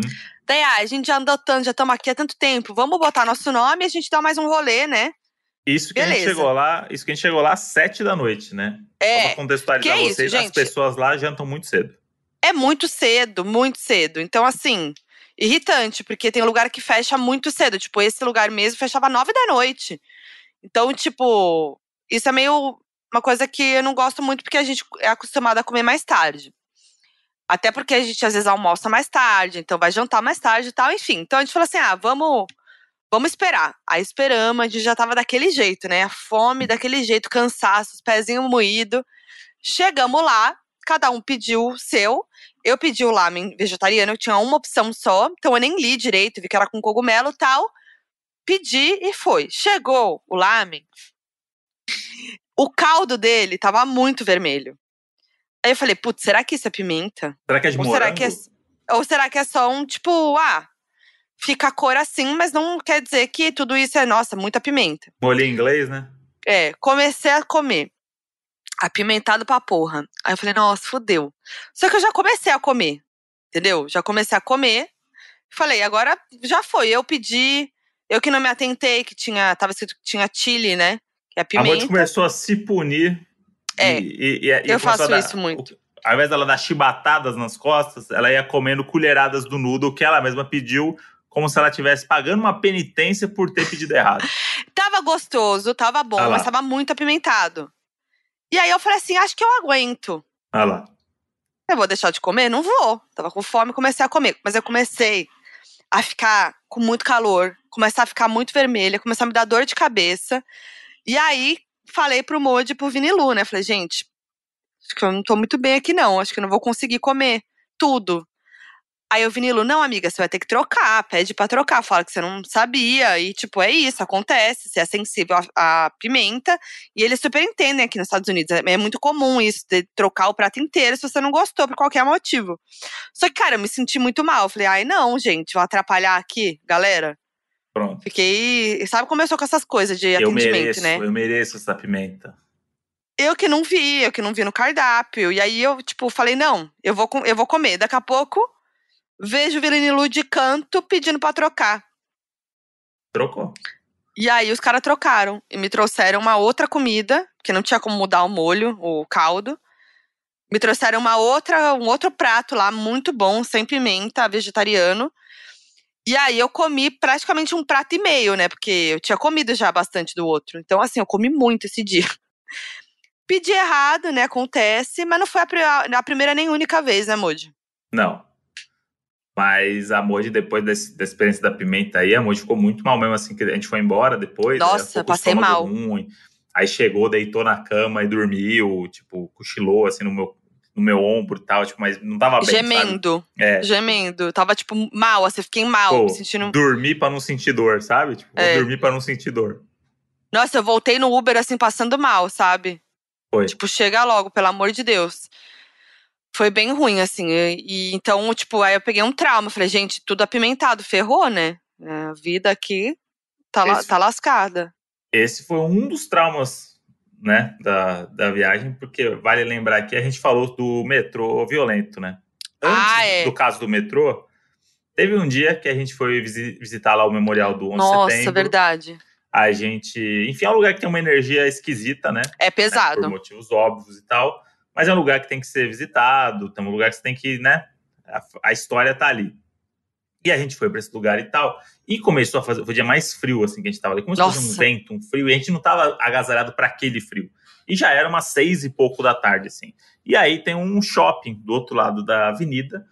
Que a gente fala assim, gente, ó, vamos correr para esse shopping e vamos pedir um Uber de lá. Porque a gente não aguenta mais andar, tá frio pra caralho, a gente precisa, né, ir embora. Nossa, a- era, era um nível de, de vento que, tipo, a gente começou a andar até o shopping e a gente foi levado pelo vento. O, o vento É, empurrava é, a tipo gente. isso. Nunca aconteceu isso tipo, comigo, assim, tipo, perdeu um Desesperador. pouco do, do seu equilíbrio por causa do vento. É. E aí a gente saiu correndo, foi o limite, assim, tipo, aí começou até meio garoar, né? Uma É. coisa meio esquisita, assim, a gente foi, a gente entrou nesse shopping. Aí sentamos numa mesa ali, sentamos, falamos assim, putz, cara, um shopping de E a nossa energia pro Memorial é. do 11 de setembro. Aí a nossa energia já tava meio assim, porque é isso, é o Memorial do 11 de Setembro, é muito pesado, né? É, um bagulho que já te faz refletir sobre a vida, você não, você não sai de lá normal, né? E aí a, É. gente, a gente sentou nessa praça de alimentação lá, e aí... Catou o celular, Hã? catamos o celular. Aí catou o celular e aí tinha uma notícia de uma explosão na Times Square. Luca, gente, na local mesma que, hora. tinha- que a gente tinha visitado um dia antes, né? É. Explosão na Times Square, vídeos. É, o correspondente internacional Choquei mostrando já os vídeos das pessoas correndo, pessoas se filmando, explosões e tal, não sei o quê. A gente falou assim, caralho, fudeu. E, E a, a gente, gente- num, num, num ponto turístico da cidade, que é onde aconteceu o maior atentado terrorista da história da humanidade. E a gente começou a ficar meio, caramba, mas como assim uma explosão na Times Square? A galera começou a especular, né? Ninguém sabia o que era. E depois não era nada, né, Moody? A gente descobriu que era um, um bueiro que explodiu lá na Times Square, que é um É. negócio que sai fumaça do bueiro lá, de todo bueiro, não é normal, gente, isso daí. É, Precisa e de toda uma hora sai manutenção. fumaça. Precisa de Faz- uma manutenção na cidade. Isso- tudo que sai fumaça não tá bom. Não É. tá bom. O carro, saiu fumaça, fudeu o carro. E os bueiros lá saem fumaça, é normal. A galera, tipo assim, normal. Até o vinilo fez fotos lá É, com clássico. a fumaça do, bume- do bueiro. É tipo Gotham City, assim, sabe? Aquela fumacinha meio no ar, assim, um negócio e tal. Tem em todo lugar essa fumaça saindo do. Alguém tem que chegar e falar assim, gente, não é normal sair fumaça desse negócio, a gente precisa resolver. E aí aconteceu, explodiu o negócio, só que aí, quando a gente viu que teve explosão na Times Square e a gente tava do lado do Memorial 11 de Setembro, deu uma bad vibe na gente. É. E a gente falou assim, galera, vamos pra, pra casa, vamos pro hotel, vamos, vamos ficar de boa no, no hotel. Porque a gente, tava, a gente tinha uma vista pra Estátua da Liberdade, onde a gente tava, assim, né? Tinha um lugar fora, que era o vidro, assim, desse É. shopping. E aí você via a Estátua da Liberdade lá um pouquinho distante. A gente falou assim, cara... Né, isso tá é, a gente tava. A gente tava entre a Estátua da Liberdade e entre o Memorial do 11 de Setembro, nessa mesma É. hora que explodiu o negócio na Times Square. Só que até então, ninguém sabia que era o bueiro. É, Tipo, foi assim, barulho de explosão, ninguém sabe o que é. Num dos locais mais turísticos do mundo. Então, tipo, É. tava estranho. É claro que todo mundo já começou, meu Deus, pode ser um atentado. E a gente é- lá, é naquele muito lugar. isso, né? Lá é tipo É. isso. Tipo, sempre... E aí a gente falou, mano, sei lá, vamos embora, né? Vai saber, vai que a cidade fica um caos também, né? E tal. Aí fomos embora. Comemos um lugar na frente do hotel também pra garantir. Aí vimos que era Ah, um é. bueiro. Isso. Mas tem isso mesmo assim, né? Porque imagina explode um bueiro e você tá em cima. Ainda bem que ninguém ficou ferido. Aí, beleza, né? Passamos por isso, mas não era nada, né? Uma coisa, um alarme falso. Acontece, tá tudo bem. O pessoal lá tem um pouco de medo com as coisas além, né? Por motivos óbvios. Óbvio, né? E aí, passaram-se alguns dias, né, Moody? Acordamos. A gente foi no Brooklyn, né? Foi o dia que a gente, a gente foi no Brooklyn, deu um rolê ali por Williamsburg, que é um lugar que eu amo no Brooklyn, que é bem hypezinho, um monte de lojinha, cafezinho, tarará. Demos esse rolezão, pegamos o metrô, tarará, tarará. Fomos pro hotel, dormimos. Quando a gente acordou, acordamos com a Tiroteio. notícia do tiroteio no metrô do Brooklyn, onde a gente tava. E aí, um monte de gente mandando mensagem pra gente, porque enfim, a gente postou 308 stories no Brooklyn na noite anterior, as pessoas não sabiam onde a gente dormiu. tava, né? E a gente dormiu. E aí, começaram a mandar mensagem pra gente, mandaram a notícia, começaram a mandar e tal. A gente ligou a TV, e aí a gente viu que já estavam todas as emissoras, tipo, breaking news, é, falando disso daí, mas sem saber muito o que tinha acontecido ainda. Aí começaram a chegar os vídeos, né? Amadores, as Uhum. pessoas começaram a filmar, e aí a polícia começou a investigar. E aí isso durou esse dia inteiro, né? E É. aí foi um dia que a gente falou assim, caramba, a gente tava lá ontem, a gente dois dias antes ficou sabendo das histórias do metrô aqui, que todo mundo contava pra É. gente, né? E aí a gente começou a ficar meio, ficou ca- cabreiro, né? Só É. que a história piorou quando lá pelas 11h30 da manhã, identificaram, né, Moody, o, o, quem era o cara, É. começaram a busca pelo cara, que era, ele era um, um criminoso muito procurado no país. O cara que atirou em 30 pessoas dentro do vagão de metrô. E aí eles têm um negócio lá que me deixou indignado, que é o alerta no celular, que é uma sirene, não é o, o- a musiquinha para acordar. Não é um SMS, um torpedão que chega. É, é um recurso que tem em todos os celulares, pelo que eu entendi depois que eu postei no Twitter, que qualquer governo, qualquer pessoa, qualquer pessoa não, né? Qualquer governo, qualquer entidade pode usar o seu celular como uma forma de, de alerta. Lá nos Estados Unidos, sempre que acontece alguma coisa de proporção alarmante, eles mandam para todos os celulares um alerta, que é para você ficar ligeiro e para você ajudar em alguma coisa, ou para você saber que aconteceu alguma coisa. Só que é uma cena de filme, porque chega uma sirene, você não tem controle, né? Você não consegue, tipo. Você pode estar com o celular no silencioso. Ele vai tocar sirene. Então, o seu celular tem uma sirene dentro dele. Isso é muito louco você descobrir. E o pior ainda é você descobrir num quarto de hotel fazendo cocô. Porque eu tava no banheiro fazendo cocô, a Moji tava secando a franja. Não, eu tava E- mexendo no celular nessa hora. Tá, a Moji estava mexendo no celular, eu estava fazendo cocô no banheiro. e começou a tocar a sirene do meu celular, do celular dela e das pessoas do, do prédio. Dava pra ouvir os celulares na, Do hotel inteiro. do hotel inteiro, a sirene. Tocou tudo Imagina ao mesmo tempo. E é uma sirene ensurdecedora. Imagina se fosse no Central Park. O que tá- O que aconteceu? Todo mundo começa a pitar. E aí chegou a mensagem falando o nome do cara, a idade dele, e que ele estava sendo procurado e que Ele tava qualquer info- foragido. que ele estava foragido e qualquer informação para ajudar a polícia tinha que ligar no número tal, tal, tal, tal. Aí, E aí, tipo, alarmante, assim, do tipo, cuidem-se, né? é, cara tá solto. é Não tipo, sabia se era um atentado, o que que era, né? O, o a motivação do tiroteio. E aí ficou aquele climaço, né? na- só se falava disso. Era, um lugar longe da gente que aconteceu e tudo. Mas o metrô é isso, né? Em 15 minutos a gente chegou do Brooklyn no nosso hotel também de metrô. É. Então, esse cara Uhum. poderia estar em qualquer lugar.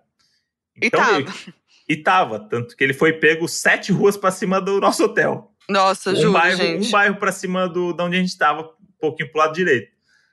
E na hora que eles falaram, ah, ele foi pego na rua tal, eu joguei na hora no Google Maps. A gente tava bem perto. Tava dando 15 minutos andando. E a gente sempre andava pra cima É. na ilha. Então, tipo, a gente tava pra baixo. Então, todo rolê que a gente ia fazer a pé, a gente subia. E tinham sempre duas ruas que a gente subia pra chegar nos lugares que a gente queria. É, não era essa rua, mas ela seria uma terceira ou quarta rua, entendeu? Então, a gente poderia cruzar com esse cara aí de algum jeito. E dar informação pra polícia e ganhar 50 mil dólares. Mas aí e o eu cara tava foi ali, já preso. ativei o FBI, né? Mas não. O cara não foi preso só no dia seguinte, né? Então ficou, tipo, um negócio. Tem um cara maluco à solta, que postou vídeos e postou coisas e tal, e que o cara tirou em 30 pessoas no, no metrô. Esse cara é capaz de qualquer coisa. E o cagaço pra você andar na rua tranquilo depois? Pois é, a gente até, inclusive, esse dia no Met, museu, É só que a gente ficou com medo de ir pra lugar muito turístico, assim, porque, É. sei lá, né, gente? A gente não sabia o que era, então. E aí, Nova York me deu essa impressão que é isso: você tá sempre em um filme ou uma série, mas de qualquer gênero. Porque um dia você tá na comédia romântica, lá no Brooklyn, comédia do Judd Apatow. Ah, encontramos na fonte, caiu o livro, nossa, estamos muito felizes. E no dia seguinte tem um tiroteio no, no metrô com todos os celulares apitando e as pessoas no caos. Então, É. Nova York tem essa, essa coisa aí, e as pessoas lá são traumatizadas, né? Então, claro. jornais era isso. Tipo, toda hora que eles iam falar com o comissário da polícia e tal, ele sempre lembrava assim, porque vivemos numa Nova York pós 11 de setembro. Não sei o que, não sei o que. Tipo, os a- já partem sempre pro pior cenário. E é muito louco. Ah, Eu, eu entrei nessa, nesse medo aí junto. Claro, você Foi- fica nessa, né? Foi um dia que a gente ficou meio assim, tipo, pensando o que a gente ia fazer para não ir para algum lugar que pudesse dar merda. Mas tava É. tudo certo, deu tudo certo, a gente tava longe.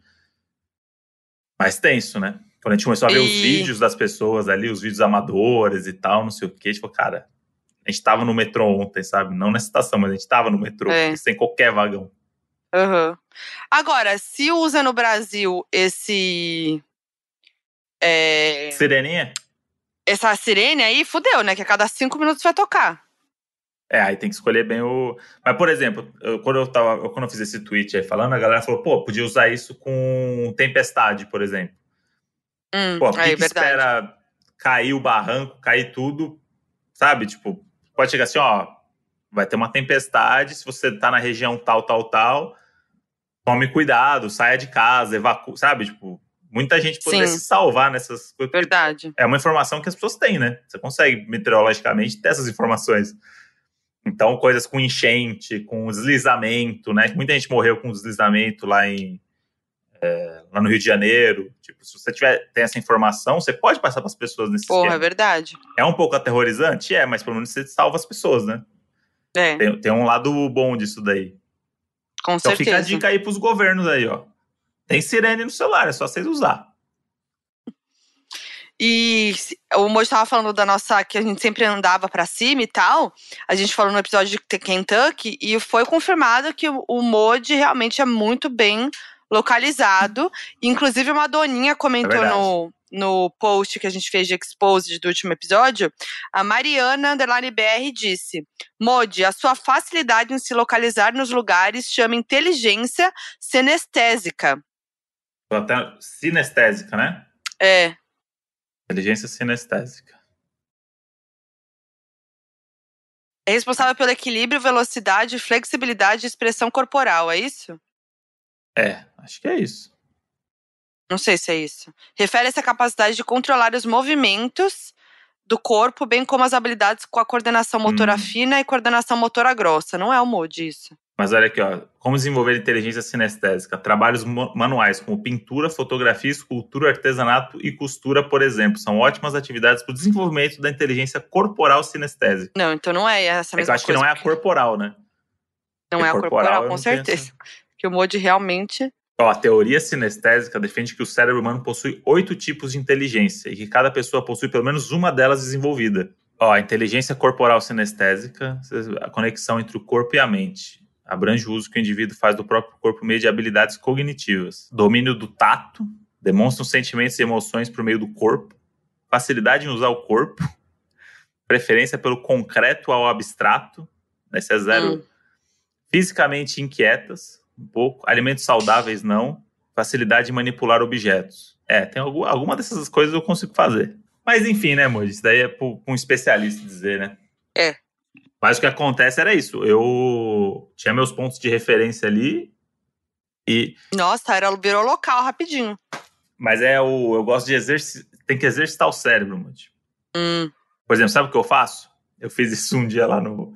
Quando eu tava lá no, no Faustão, que eu ganhei o Vale Refeição, né? E o Vale Refeição ele vem com uma senha só dele.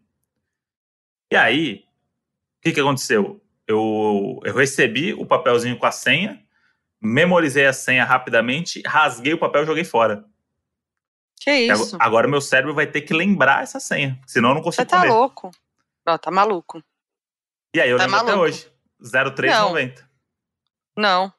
O meu cérebro tá sempre trabalhando. Eu poderia Gente. olhar o bloco de notas e ver a senha. Mas que confiança é essa? É, é botar o seu cérebro, desafiar o cérebro o tempo todo. Aí eu fiz isso, o, o, o outro roteirista começou a rachar o bico. Falou assim, mano, pior que faz algum sentido isso daí que você fez. Rasguei, rasguei, joguei fora. Falei, mano, agora é isso. Não, não sei a senha mais. Gente, Só que agora o meu Moody. cérebro, o meu cérebro se sentiu na obrigação de lembrar a senha, senão eu não como. É. Se eu não comer, eu morro. E agora? Então é isso, 0390 minha senha. Se alguém quiser o cartão, o meu vale refeição é 0390. Ai, ai. Ô, Moji, e a gente encontrou bastante doninho também, hein? Caramba, isso Pelas ruas de. Nova York. Isso Seguidor meu também. Brasileirinhos. Mas tem a história mais emblemática É. que, que envolve Doninhos, né? Temos. Que teve um. Primeira noite que a gente tava lá, né? Fomos num rooftop. A gente queria muito num rooftop lá, que é super comum. Jantar e curtir a vista, tomar um drink, né? E tal. Isso. Chegamos lá, eu, Modinati, minha amiga que tava com a gente no Kentucky, ficou uns dias em Nova York também. Fomos lá nesse rooftop. Chegando lá, a gente subiu no rooftop, a, gente, a Nath fez reserva, subimos, Foi. sentamos na mesa. Quando a gente olhou, a gente falou assim, gente, não é um rooftop, a gente tá na parte de dentro. Tipo, não é o que a gente queria. E a gente nunca ia escolher jantar lá Bem, se não fosse no rooftop. Tipo, era um lugar meio coxinha, assim, provavelmente as comidas meio nada a ver, tipo, caro, né? Nada a ver. Ainda se fosse algo excepcional, mas não. Parecia que a gente tava em qualquer lugar do mundo, né? total. Parecia que a gente tava num hotel em São Paulo. E aí a gente perguntou pra galera, falou assim: ah, então, tem como a gente ir pro rooftop, pra parte aberta? Eles falaram assim: ah, como tá muito frio, o rooftop não abre. Aí a gente falou: e agora? O que a gente faz? A gente vai comer, tipo, ter, ter que comer aqui? Tipo, a galera engravatada, sabe? Daí eu falei: não, gente, vamos embora. Não vamos ficar aqui se a gente não quer. Aí nessa hora, eu- o Moji que queria ficar pra não ficar chato, e eu que queria ir embora. Não, eu queria ficar porque eu sabia que a gente ia demorar 48 minutos pra descobrir um outro lugar pra ir, eu tava morrendo de fome. Ah, isso. tá. Aí Aí você começa, topa ah, comer qualquer agora? coisa. Ah, mexicano, ah, não sei. Aí ia ficar 40 minutos pra escolher o Então, o lugar. foda é que lá te- fecha tudo muito cedo, É. né? Então, tipo, esse era o problema. Mas beleza, eu falei, não, gente, vamos embora, a gente não precisa comer aqui por obrigação. Vamos vazar. A gente fala que se enganou, Uhum. a gente achou que era no rooftop, e a gente só veio aqui por causa disso, e foi isso que a gente fez e fo- descemos. E aí, dito e feito, a gente não encontrava nada perto, legal, aberto, tipo, aquele caos, a gente ficando com muita fome, tava muito frio. E aí, a gente avistou um restaurante meio. E, tipo, esse lugar é num pier ali, né? perto- onde tem um rio. Hum. E, tipo, é meio quase no pier, assim. E aí a gente viu esse lugar que tava aberto. Numa vibe frutos do mar e tal, no pier. Mesmo pessoa de marinheiro, sabe? Essa vibe. É. Aí a gente falou assim, nossa, tem uma cara de caça turista, sabe? De, de golpe de Uhum. tu- em turista. Mas vamos, né? A gente já tá na merda mesmo, pelo menos tem uma vistinha legal, né? Uhum. Frutos do mar a gente gosta, bora. Fomos lá, chegamos, era mó legal o lugar. É, essa vibe de frutos do mar, tinha lobster, é, lobster roll, que a gente queria comer, sanduíche Uhum. de lagosta e tal. Aí começamos que não tinha nada do que a gente queria no cardápio, porque já tava quase fechando. Tipo, não tinha o sanduíche de lagosta, não, tinha Não. não sei o quê. Daí a gente, ai, mano, vamos comer o que dá e é isso. A gente come e vaza. Pedimos cerveja, tal, uns drink. Daqui a pouco vem um outro garçom servir a gente. E ele fala, ele olha pra mim e fala assim, é, como ele falou? Ou que você, me- Ah. você me lembra alguém, não é? Ele falou assim, "É, eu tenho, ele falou assim, I have a feeling that I know you, uma coisa É. assim. Ele falou, excuse me, I have a feeling that I know you. Aí eu falei, hum, hehe. Daí ele, foquinha, e com sotaque inglês. É. E eu, gente, o que tá acontecendo, né? Que isso, um filme? Porque eu falei, gente, esse cara é gringo, ele sabe quem eu sou, o que tá acontecendo? Daí eu falei, yes? Aí ele, meu Deus do céu, começou a falar em português. Ele, eu não acredito dele, eu vou tomar uma água. Ele ficou mal. É, ele ficou nervoso, aí foi tomar uma água, voltou, falou que era mó meu, meu fã, falou que ouviu Donos da Razão, que era doninho, que adorava. Tava em choque. E a gente também, porque, tipo assim, a gente não ia lá. A gente Uhum. não ia sentar naquele lugar. E a gente só foi lá porque realmente a gente tava sem opção. E a gente sentou lá e o garçom era um doninho. Era um seguidor, era brasileiro. Tipo, qual a chance disso acontecer, sério? Foi era surreal. ele- Aí a gente percebia ele contando pros outros garçons gringos É. quem era a gente, por que ele tava tratando a Foquinha ali, quem que era a Foquinha. E aí meio que tinha a gente, mais duas mesas no restaurante só com gente, assim, meio que vi- É. virou uma atração, assim, sabe? Parecia que todo mundo tava olhando toda hora. Inclusive, a gente postou no Instagram do Donos, Isso. Donos da Razão Podcast, porque ele veio trazer tequila pra gente. Esse nível de amizade aí. É, ele trouxe uma rodada de tequila pra gente na faixa. E aí eu falei: não, você tem que virar com a gente. Daí ele foi, pegou um copinho. E aí tem o nosso vídeo virando a, a tequila, é o Guilherme. E aí, o auge é que ele comentou na nossa, no nosso post que era água o que ele tava tomando. Porque provavelmente ele não podia beber, né? Então ele enganou a gente. Enganou a gente. virou como se fosse tequila, mas era água. E, e ele foi uma fofa, deu-. Deixou a gente bebaço. É, deu várias dicas lá em Nova York. Gente, muito fofo ele, muito legal. E foi Um isso, beijo né? aí, um beijo pro nosso amigo Beijo pro Guilherme, Guilherme. que falou que vai voltar pro Brasil. Fazia cinco anos que não voltava pro Brasil, vai voltar agora. É. Então, E, inclusive, quem foi pra Nova York lá é muito legal, chama Jibs, J-I-B-S. é verdade. E realmente esse é um lugar que a gente não iria, mas que a gente se surpreendeu que era bem gostosinho. E tem Doninho. Então, chega e tem lá. doninho, então isso que importa pra gente é que tem doninho. Fala que você quer ser atendido pelo Gui e dê tips pra ele. Chips é um negócio, chips. galera, que a gente, Ai, gente. sambou, hein? Ai, olha, eu, vocês, já, vocês já sabem que eu tenho aquele problema meu com a gorjeta. que eu nunca sei como agir. A gente já contou isso no episódio Já. do, do Vida de Princesa lá, né? Palácio, que é o do, do meu aniversário que a gente fez- passou no Tangará. Isso. Que eu tenho esse problema de que eu não sei agir com gorjeta. Eu nunca quero, eu não quero ofender. Eu não quero, tipo assim, nunca sei como agir. E lá tem as tips, que é muito diferente como funciona aqui do Brasil. Aqui no Brasil, você tem a taxa lá de, né, de Serviço. serviço que tá incluso a gorjeta, e aí você tem um valor fixo na conta e você paga, beijo, tchau. Lá não. Lá tem a tips além do valor da conta que você tem que deixar. É. E lá eles dão tips super altas, porque realmente tem um negócio em que o garçom. é, dizem que o garçom ele só recebe a tip. Tipo, não é um salário que o, que o restaurante paga pra ele. Eles ganham a tip, a gorjeta. Então, quem mora lá, geralmente dá uma gorjeta bem alta. Só que a gente é brasileiro, né? A gente tá turista, a gente ganha em real, nossa, tipo, conversão é, muito cara. Então a gente dava meio que, né, um valor meio que tinha, tinha lugares que dava que dava opção, né? É. Tipo, três opções de gorjeta. E aí a gente nunca. E quando não tinha essa opção de gorjeta, a gente calculava, a gente dava. Mas é sempre aquela situação, né? Aí teve um dia. O quê? Não, a sugestão era sempre mais ou menos, tipo 15, 18 e 20, vai, era isso. Só que é, tem lugares, sei lá, se tem mais de quatro pessoas na mesa, é no mínimo 20%. Tem umas é. normas é. que eles criam da gorjeta. Tipo, gorjeta era para ser um negócio que, tipo, né? Cada um dá a sua e tal, não é um negócio instituído, né? Mas eles fizeram isso fazer parte da conta no final. Então é, um, é uma preocupação na hora de pagar a conta. É tipo, quanto é. que eu vou deixar no final de tudo isso? É. E aí, o que acontece? Muitas vezes a gente estava pagando em dinheiro e a gente pagava e deixava a tip lá, a gorjeta extra e tal, beleza, foi. Teve um dia que a gente foi no restaurante que a gente foi com mais três pessoas. Duas foram embora, deixaram dinheiro com a gente e sobrou uhum. eu, o Modi e o Vinilu.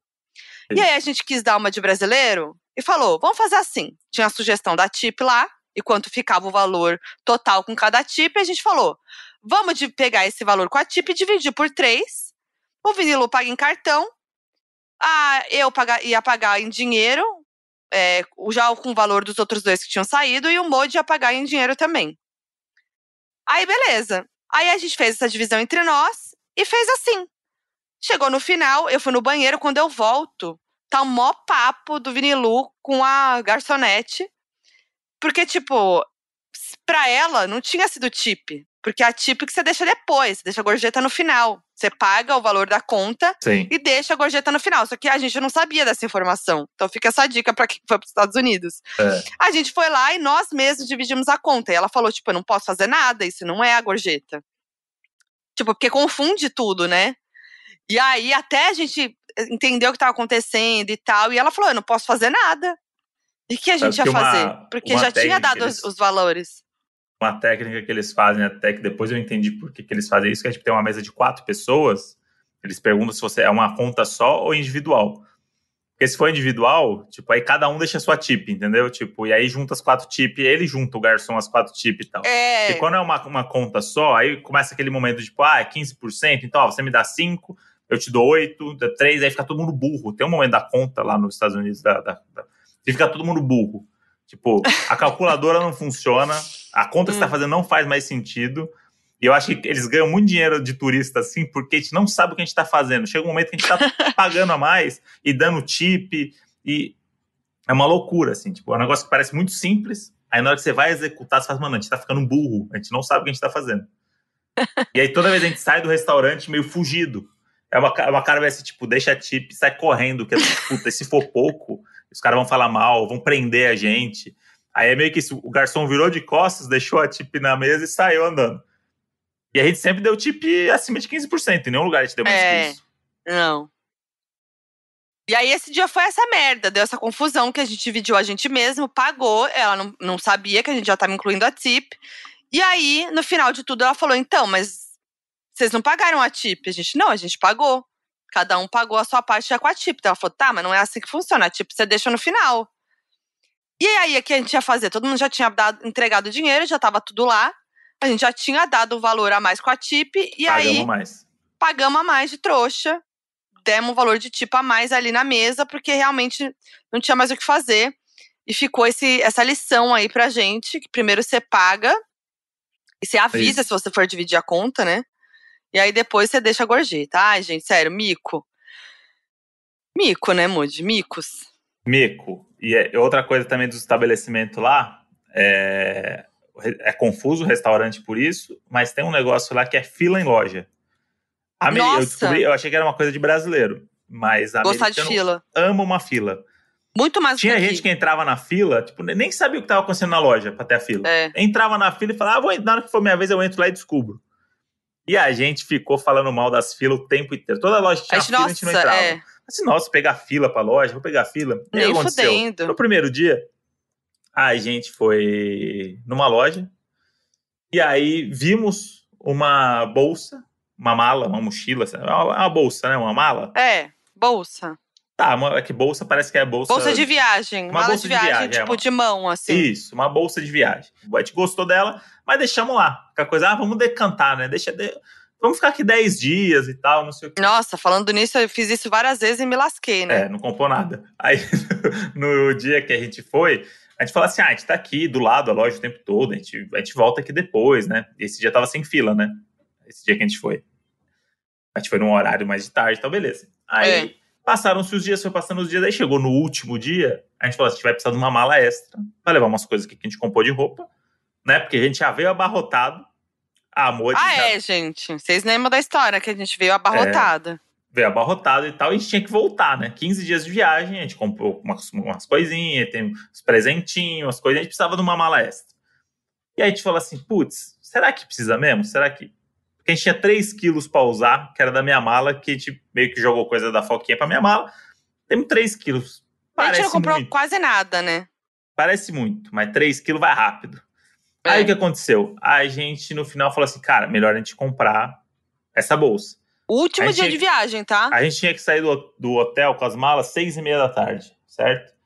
Corta a gente 5 da tarde, voltando do rolezinho que a gente fez. Falar, ah, agora a gente vai passar lá na loja.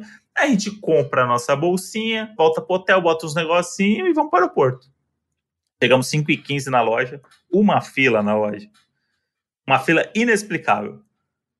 Tipo, sei lá, 30 pessoas na nossa frente, por aí, 35, vai É. a fila na loja. E entra na hora que o segurança quer. Não faz sentido. Sai 10 pessoas, ele bota dois pra dentro. É. O segurança de Nova York é aquele que você vê nas séries mesmo, assim. Ele vai com a tua cara, você entra, se não for, você não entra. Não tem muito motivo. Não tem muito o que fazer. É tipo, você tem que. O cara tem que ir com a tua cara. E era meio fanfarrão, né? Os dois seguranças estavam É. eles estavam tirando onda, estavam brincando. Tirando onda. As pessoas vinham do outro lado da rua e, e achavam que não tinha fila entrar na loja. Ele ficava, vem aqui, deixa eu te mostrar um negócio. Aí ele apontava a fila e falou, vai lá, vai pro final. E aí a fila tava gigante e aí a gente não tinha outra opção. E aí a gente julgou e a gente, 5 e 15 da tarde, do dia de pegar o voo, entramos na fila dessa loja para poder comprar fila. bolsa. Entramos na fila. Porque se a gente não entrasse, a gente não ia ter bolsa, e a gente pagar esse mico, que a gente É. já pagou, no caso. Mas enfim, a gente entrou na fila, queimamos a língua. Queimamos a língua, entramos na fila. Eu com a bexiga cheia, dessa vez fui eu. Com a bexiga cheia, porque a gente resolveu tomar uma Foi. cerveja de despedida. E eu não fui no banheiro, fiquei com a bexiga cheia na porra da fila. Tava apertadíssima, querendo fazer xixi, aquela coisa, a fila, aquela demora e tal. Ficamos lá, queimamos a língua e ficamos na fila, mas entramos, conseguimos, conseguimos comprar a mala e deu certinho, né, Moody? Foi exatamente o tempo que a Saímos- gente precisava. Saímos 6 e 15 de lá, cinco minutinhos chegamos no hotel, fizemos uma troca das coisas e pegamos o nosso, nosso Só que assim, Uberzinho. Hum. A gente colocou poucas coisas nessa malinha de mão, porque a gente tava é. otimista. Aí fomos pro aeroporto. Chegando Hum, lá, o que aconteceu? Excesso de peso na minha mala. Aí lá vai os dois Charlinho, bota as malas no chão de novo, abre, joga coisa pra outra, joga, joga coisa pra malinha, joga pra não sei aonde. E aí deu certo. Conseguimos Deu porque passar. a mulher ainda passou meio que quilinho a ali ela mais. passou vista grossa, né? É. Foi gente boa. É, ela viu e falou assim: não, não, foi. Beleza, vambora. Mas foi, foi bonito, a gente com as malas abertas ali, sentando em Ah, alegria de viver. Alegria de viver. Coisa boa. Você olha e fala, brasileiro. Não tem, Brasileiro. não tem como ser outra pessoa. Nós, nós. Mas, Mas foi muito certo. boa essa viagem, né, Modi? Aliás, você lembra das suas respostas do stop Não, sobre a viagem? não, Ah. Você não lembra, Modi? não lembro. Eu tenho aqui as minhas. Vamos ver Peraí, se, será que- falando, será você lembra as suas. É, eu anotei. Ficou salvo aqui. Ah, achei. Boa. Então vamos, vamos comparar? Vamos, pra fechar o episódio? Pra fechar o episódio, a gente vai comparar o stop que a gente fez de viagem no episódio anterior da viagem. Porra, tem coisa aqui? Vamos lá. Começando com perrengue chique que gostaria de passar. Eu falei, a letra era S, né? Aham. Eu falei, sumir nossos assentos e remanejarem a gente pra primeira classe. Infelizmente, não, Não aconteceu, né? E grande beijo, ficou com Deus. Mas, ah, ó, tô otimista, tá? Eu tô assim, pensando grande, pensando Ah. positivo na nossa próxima viagem. A primeira classe, pelo menos uma business, vem, Ah, vai vir? vem. Pra gente contar Tá essa bom. experiência pros doninhos. Tá bom. Alô, marcas. O meu era subir no Empire State sem o celular e não fotografar. A gente nem subiu no Empire State. Nem subiu. O Modi não tava fazendo questão. Ah, eu não queria, não. Eu queria ter subido num prédio alto. É? É. Ah, O Modi não tava. Foi meio jeca, né? Subir no prédio pra ver as O que, coisas. que tem a ver? É mó legal. É uma puta vista bonita. É. Belas fotos. Belas fotos? Belas fotos. Ah, perdemos então. Perdemos Ai. engajamento no feed. Não, Moody, eu acho é legal ter essa recordação. Tá. Música pra puxar o trenzinho no casamento do Kentucky. Quero reforçar aqui que não houve Não houve. trenzinho. O Moody não puxou o trenzinho, falhou, decepcionou os doninhos. Não, não, tá? não, não. Já, já expliquei já. Hum. Eu tava de férias. Eu coloquei Swing da Cor, da Daniela Mercury. Infelizmente, não, não, não esteve presente na trilha sonora. Não, muito menos a minha, que era Sampa Crio. O pessoal não foi um Puxa, pouco seria tudo, lado. hein? Esse- essa raiz do pagode não pegou Essa muito lá. Foi, foi Não. altamente funk. Vamos lá. Compra mais desnecessária da viagem. Eu coloquei sabão pra banheira. Vou falar que tentei comprar. Entramos na loja. Foi. Mas assim, gente, tava muito caro. E não é assim, ai, você é muito mão de vaca. Sou um pouco. É. Eu sou um pouco, mas não foi por isso. Tá assim, tá realmente tudo muito caro. As coisas lá estão muito altas o preço. E aí, quando você converte pro real, você fala assim, gente, não é possível que eu vou gastar 200 reais num sabonetinho pra usar uma vez naquela, na bomba de, de banheira. Entendeu? Tipo, você vai usar uma vez, vale isso? 200 vale. reais um banho? Não vale. Não vale. 200 reais um banho não vale. No máximo 30 reais um banho pra mim. O valor de um banho pra mim é 30 reais. Passa disso. E o meu eu botei sabonete de maconha. Hum, E aqui eu queria reforçar uma das coisas mais legais que eu vi lá em Nova York. é. É que lá a maconha é legalizada, né? uhum. As pessoas fumam naturalmente pelos lugares. É um assim, cheirinho de maconha, assim, pela cidade toda. é uma mistura de maconha com condimento de, de hambúrguer. Fritura. molho, fritura. É, tipo, é, é um cheiro bem gostoso. E aí o que acontece? Lá tá legalizado. E aí uma coisa muito legal que tem comercial na TV, tipo da prefeitura de Nova York, do governo e tal, falando, se você fumar, não dirija, guarde bem o seu a sua maconha, tipo, dando umas É. dicas muito um bagulho que pra gente aqui é um super tabu, as pessoas na TV falando sobre isso. Muito e as- legal. E, lojas na rua, a gente até entrou de curiosidade, né, Moji, na loja É, pra conhecer. aproveitando o gancho desse, dessa minha resposta, era uma loja de coisas com CBD e que tem até comida de cachorro, né? Tipo, comida de É. cachorro com CBD, é, óleo é, para tratamento de ansiedade, para dormir, não sei o quê. Tipo, uma loja maravilhosa, só de Muito legal. De, de CBD e a, e a atendente, tipo, as pessoas falando um bagulho que pra gente é sempre um.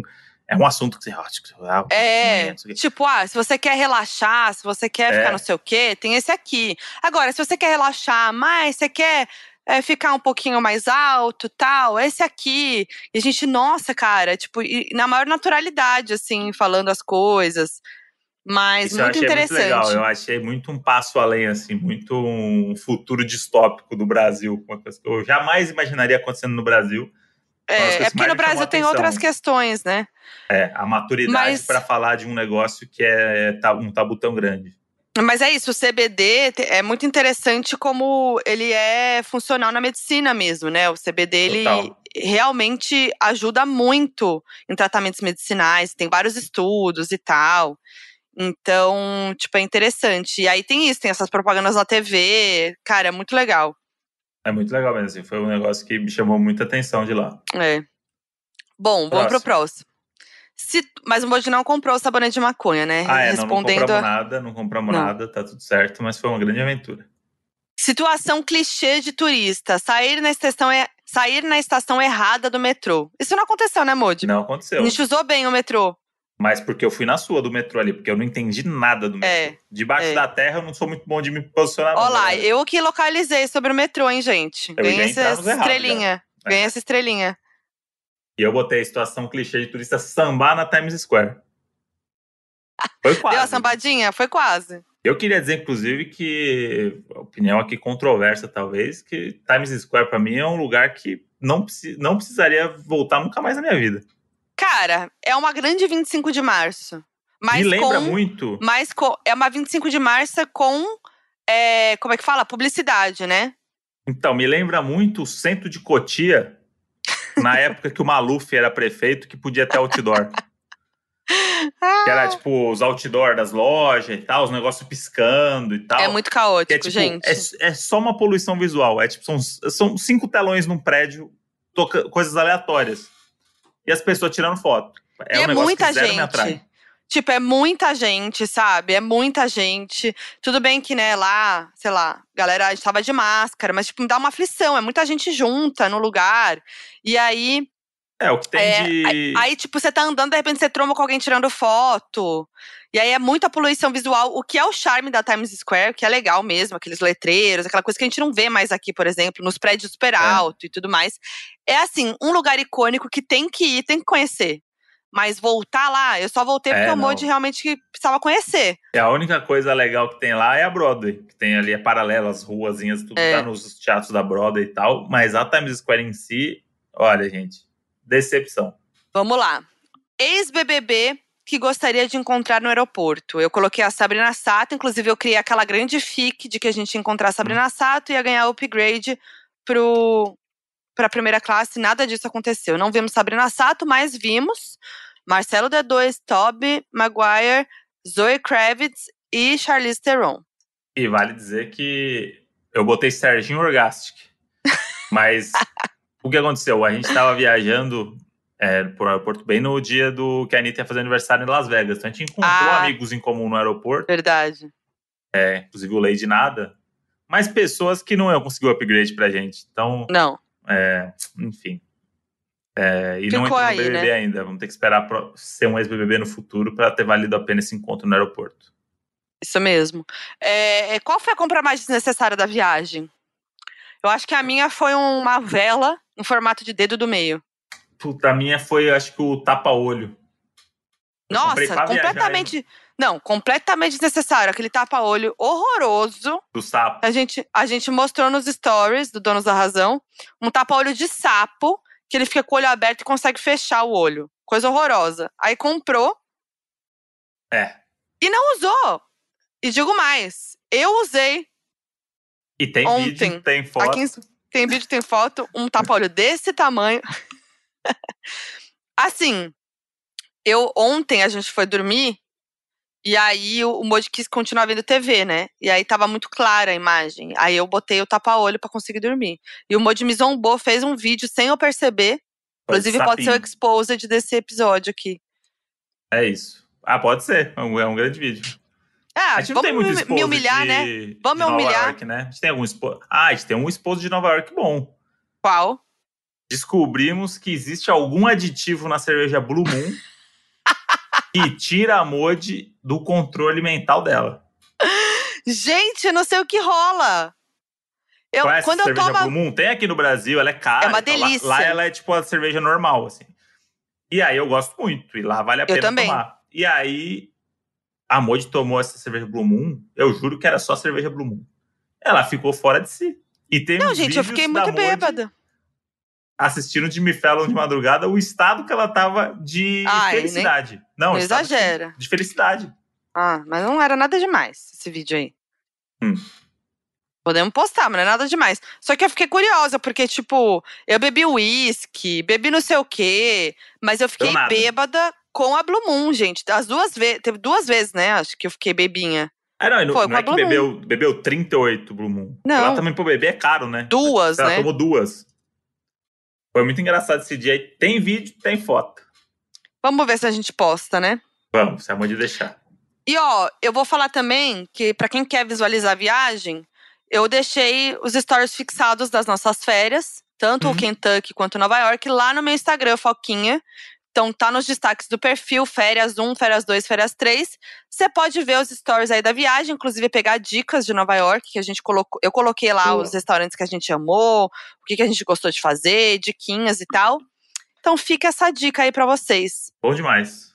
Já quero viajar de novo, Moody. Ah, a gente tem um casamento agora aí na praia, hein? mesmo. A gente vai pra É. Ilha Bela, casamento do irmão da Maíra, a nossa amiga Maíra, da, da história fatídica de Punta Cana. É isso. Então viajaremos com Maíra e Alex, mais uma viagem juntos aí, que pode render talvez novas histórias aí pro Donos da Razão. Vamos ver o que nos aguarda. E é Eu isso. só paguei das redes sociais. Não, tem o, a imagem lindíssima dessa, dessa viagem lá no desse episódio, lá no arroba Donos da Razão Podcast. Comenta lá, deixa o seu feedback desse episódio. Vamos colocar a palavra para quem ouviu até agora? Qual foi a palavra? Qual vai ser a palavra? É, Ah, bote sexto. Bote. Bote sexto. A palavra é, é- pode ser uma, uma hashtag? Bo, bote vacine? Que é pra ele tomar bote vacina? vacine. Bote vacine. Que aí já aproveita pra engajar e, e fazer um. E militar, né, Moody? Isso, é bote vacine. Arroba, Bote arroba não, hashtag. Não, bote B-O-T-E. Vacine. Isso. Tá na língua dos modes. É, senão a gente vai apagar. É isso. E eu sou a Foquinha em todas as redes sociais. Eu sou o André Brant no Twitter, Brant André no Instagram. E até a próxima terça-feira. Ó, tem uma coisa pra falar, hein? Temos o final de BBB, Aham. temos Ultimato, o reality show que Ih. estamos terminando, maratonando na Netflix. Coisa boa, hein? Então o próximo episódio promete, hein? Vai ter muita coisinha de diquinha aí. Tem Ruptura também que eu tô assistindo e a Modi vai correr Ih, atrás pra me alcançar e a gente vai falar sobre isso. Então tá bom. Beijo. Um beijo! Um beijo. Kisses. Tchau, tchau. Kisses. Kisses. Beijos. O Donos da Razão é produzido pela Half Def. Coordenação de produção, Lídia Roncone. Edição, Henrique Machado. Nas redes sociais você encontra Half Def no arroba halfdefpod. Half-Death. A gente tava na... A gente... Corta esse Henrique. Corta esse Henrique. A gente tava Corta na... esse Henrique. Oi, Hum, corta. corta isso aqui pra gente. corta esse Henrique. Corta, Henrique. Aí a gente foi... foi pro erros, hein?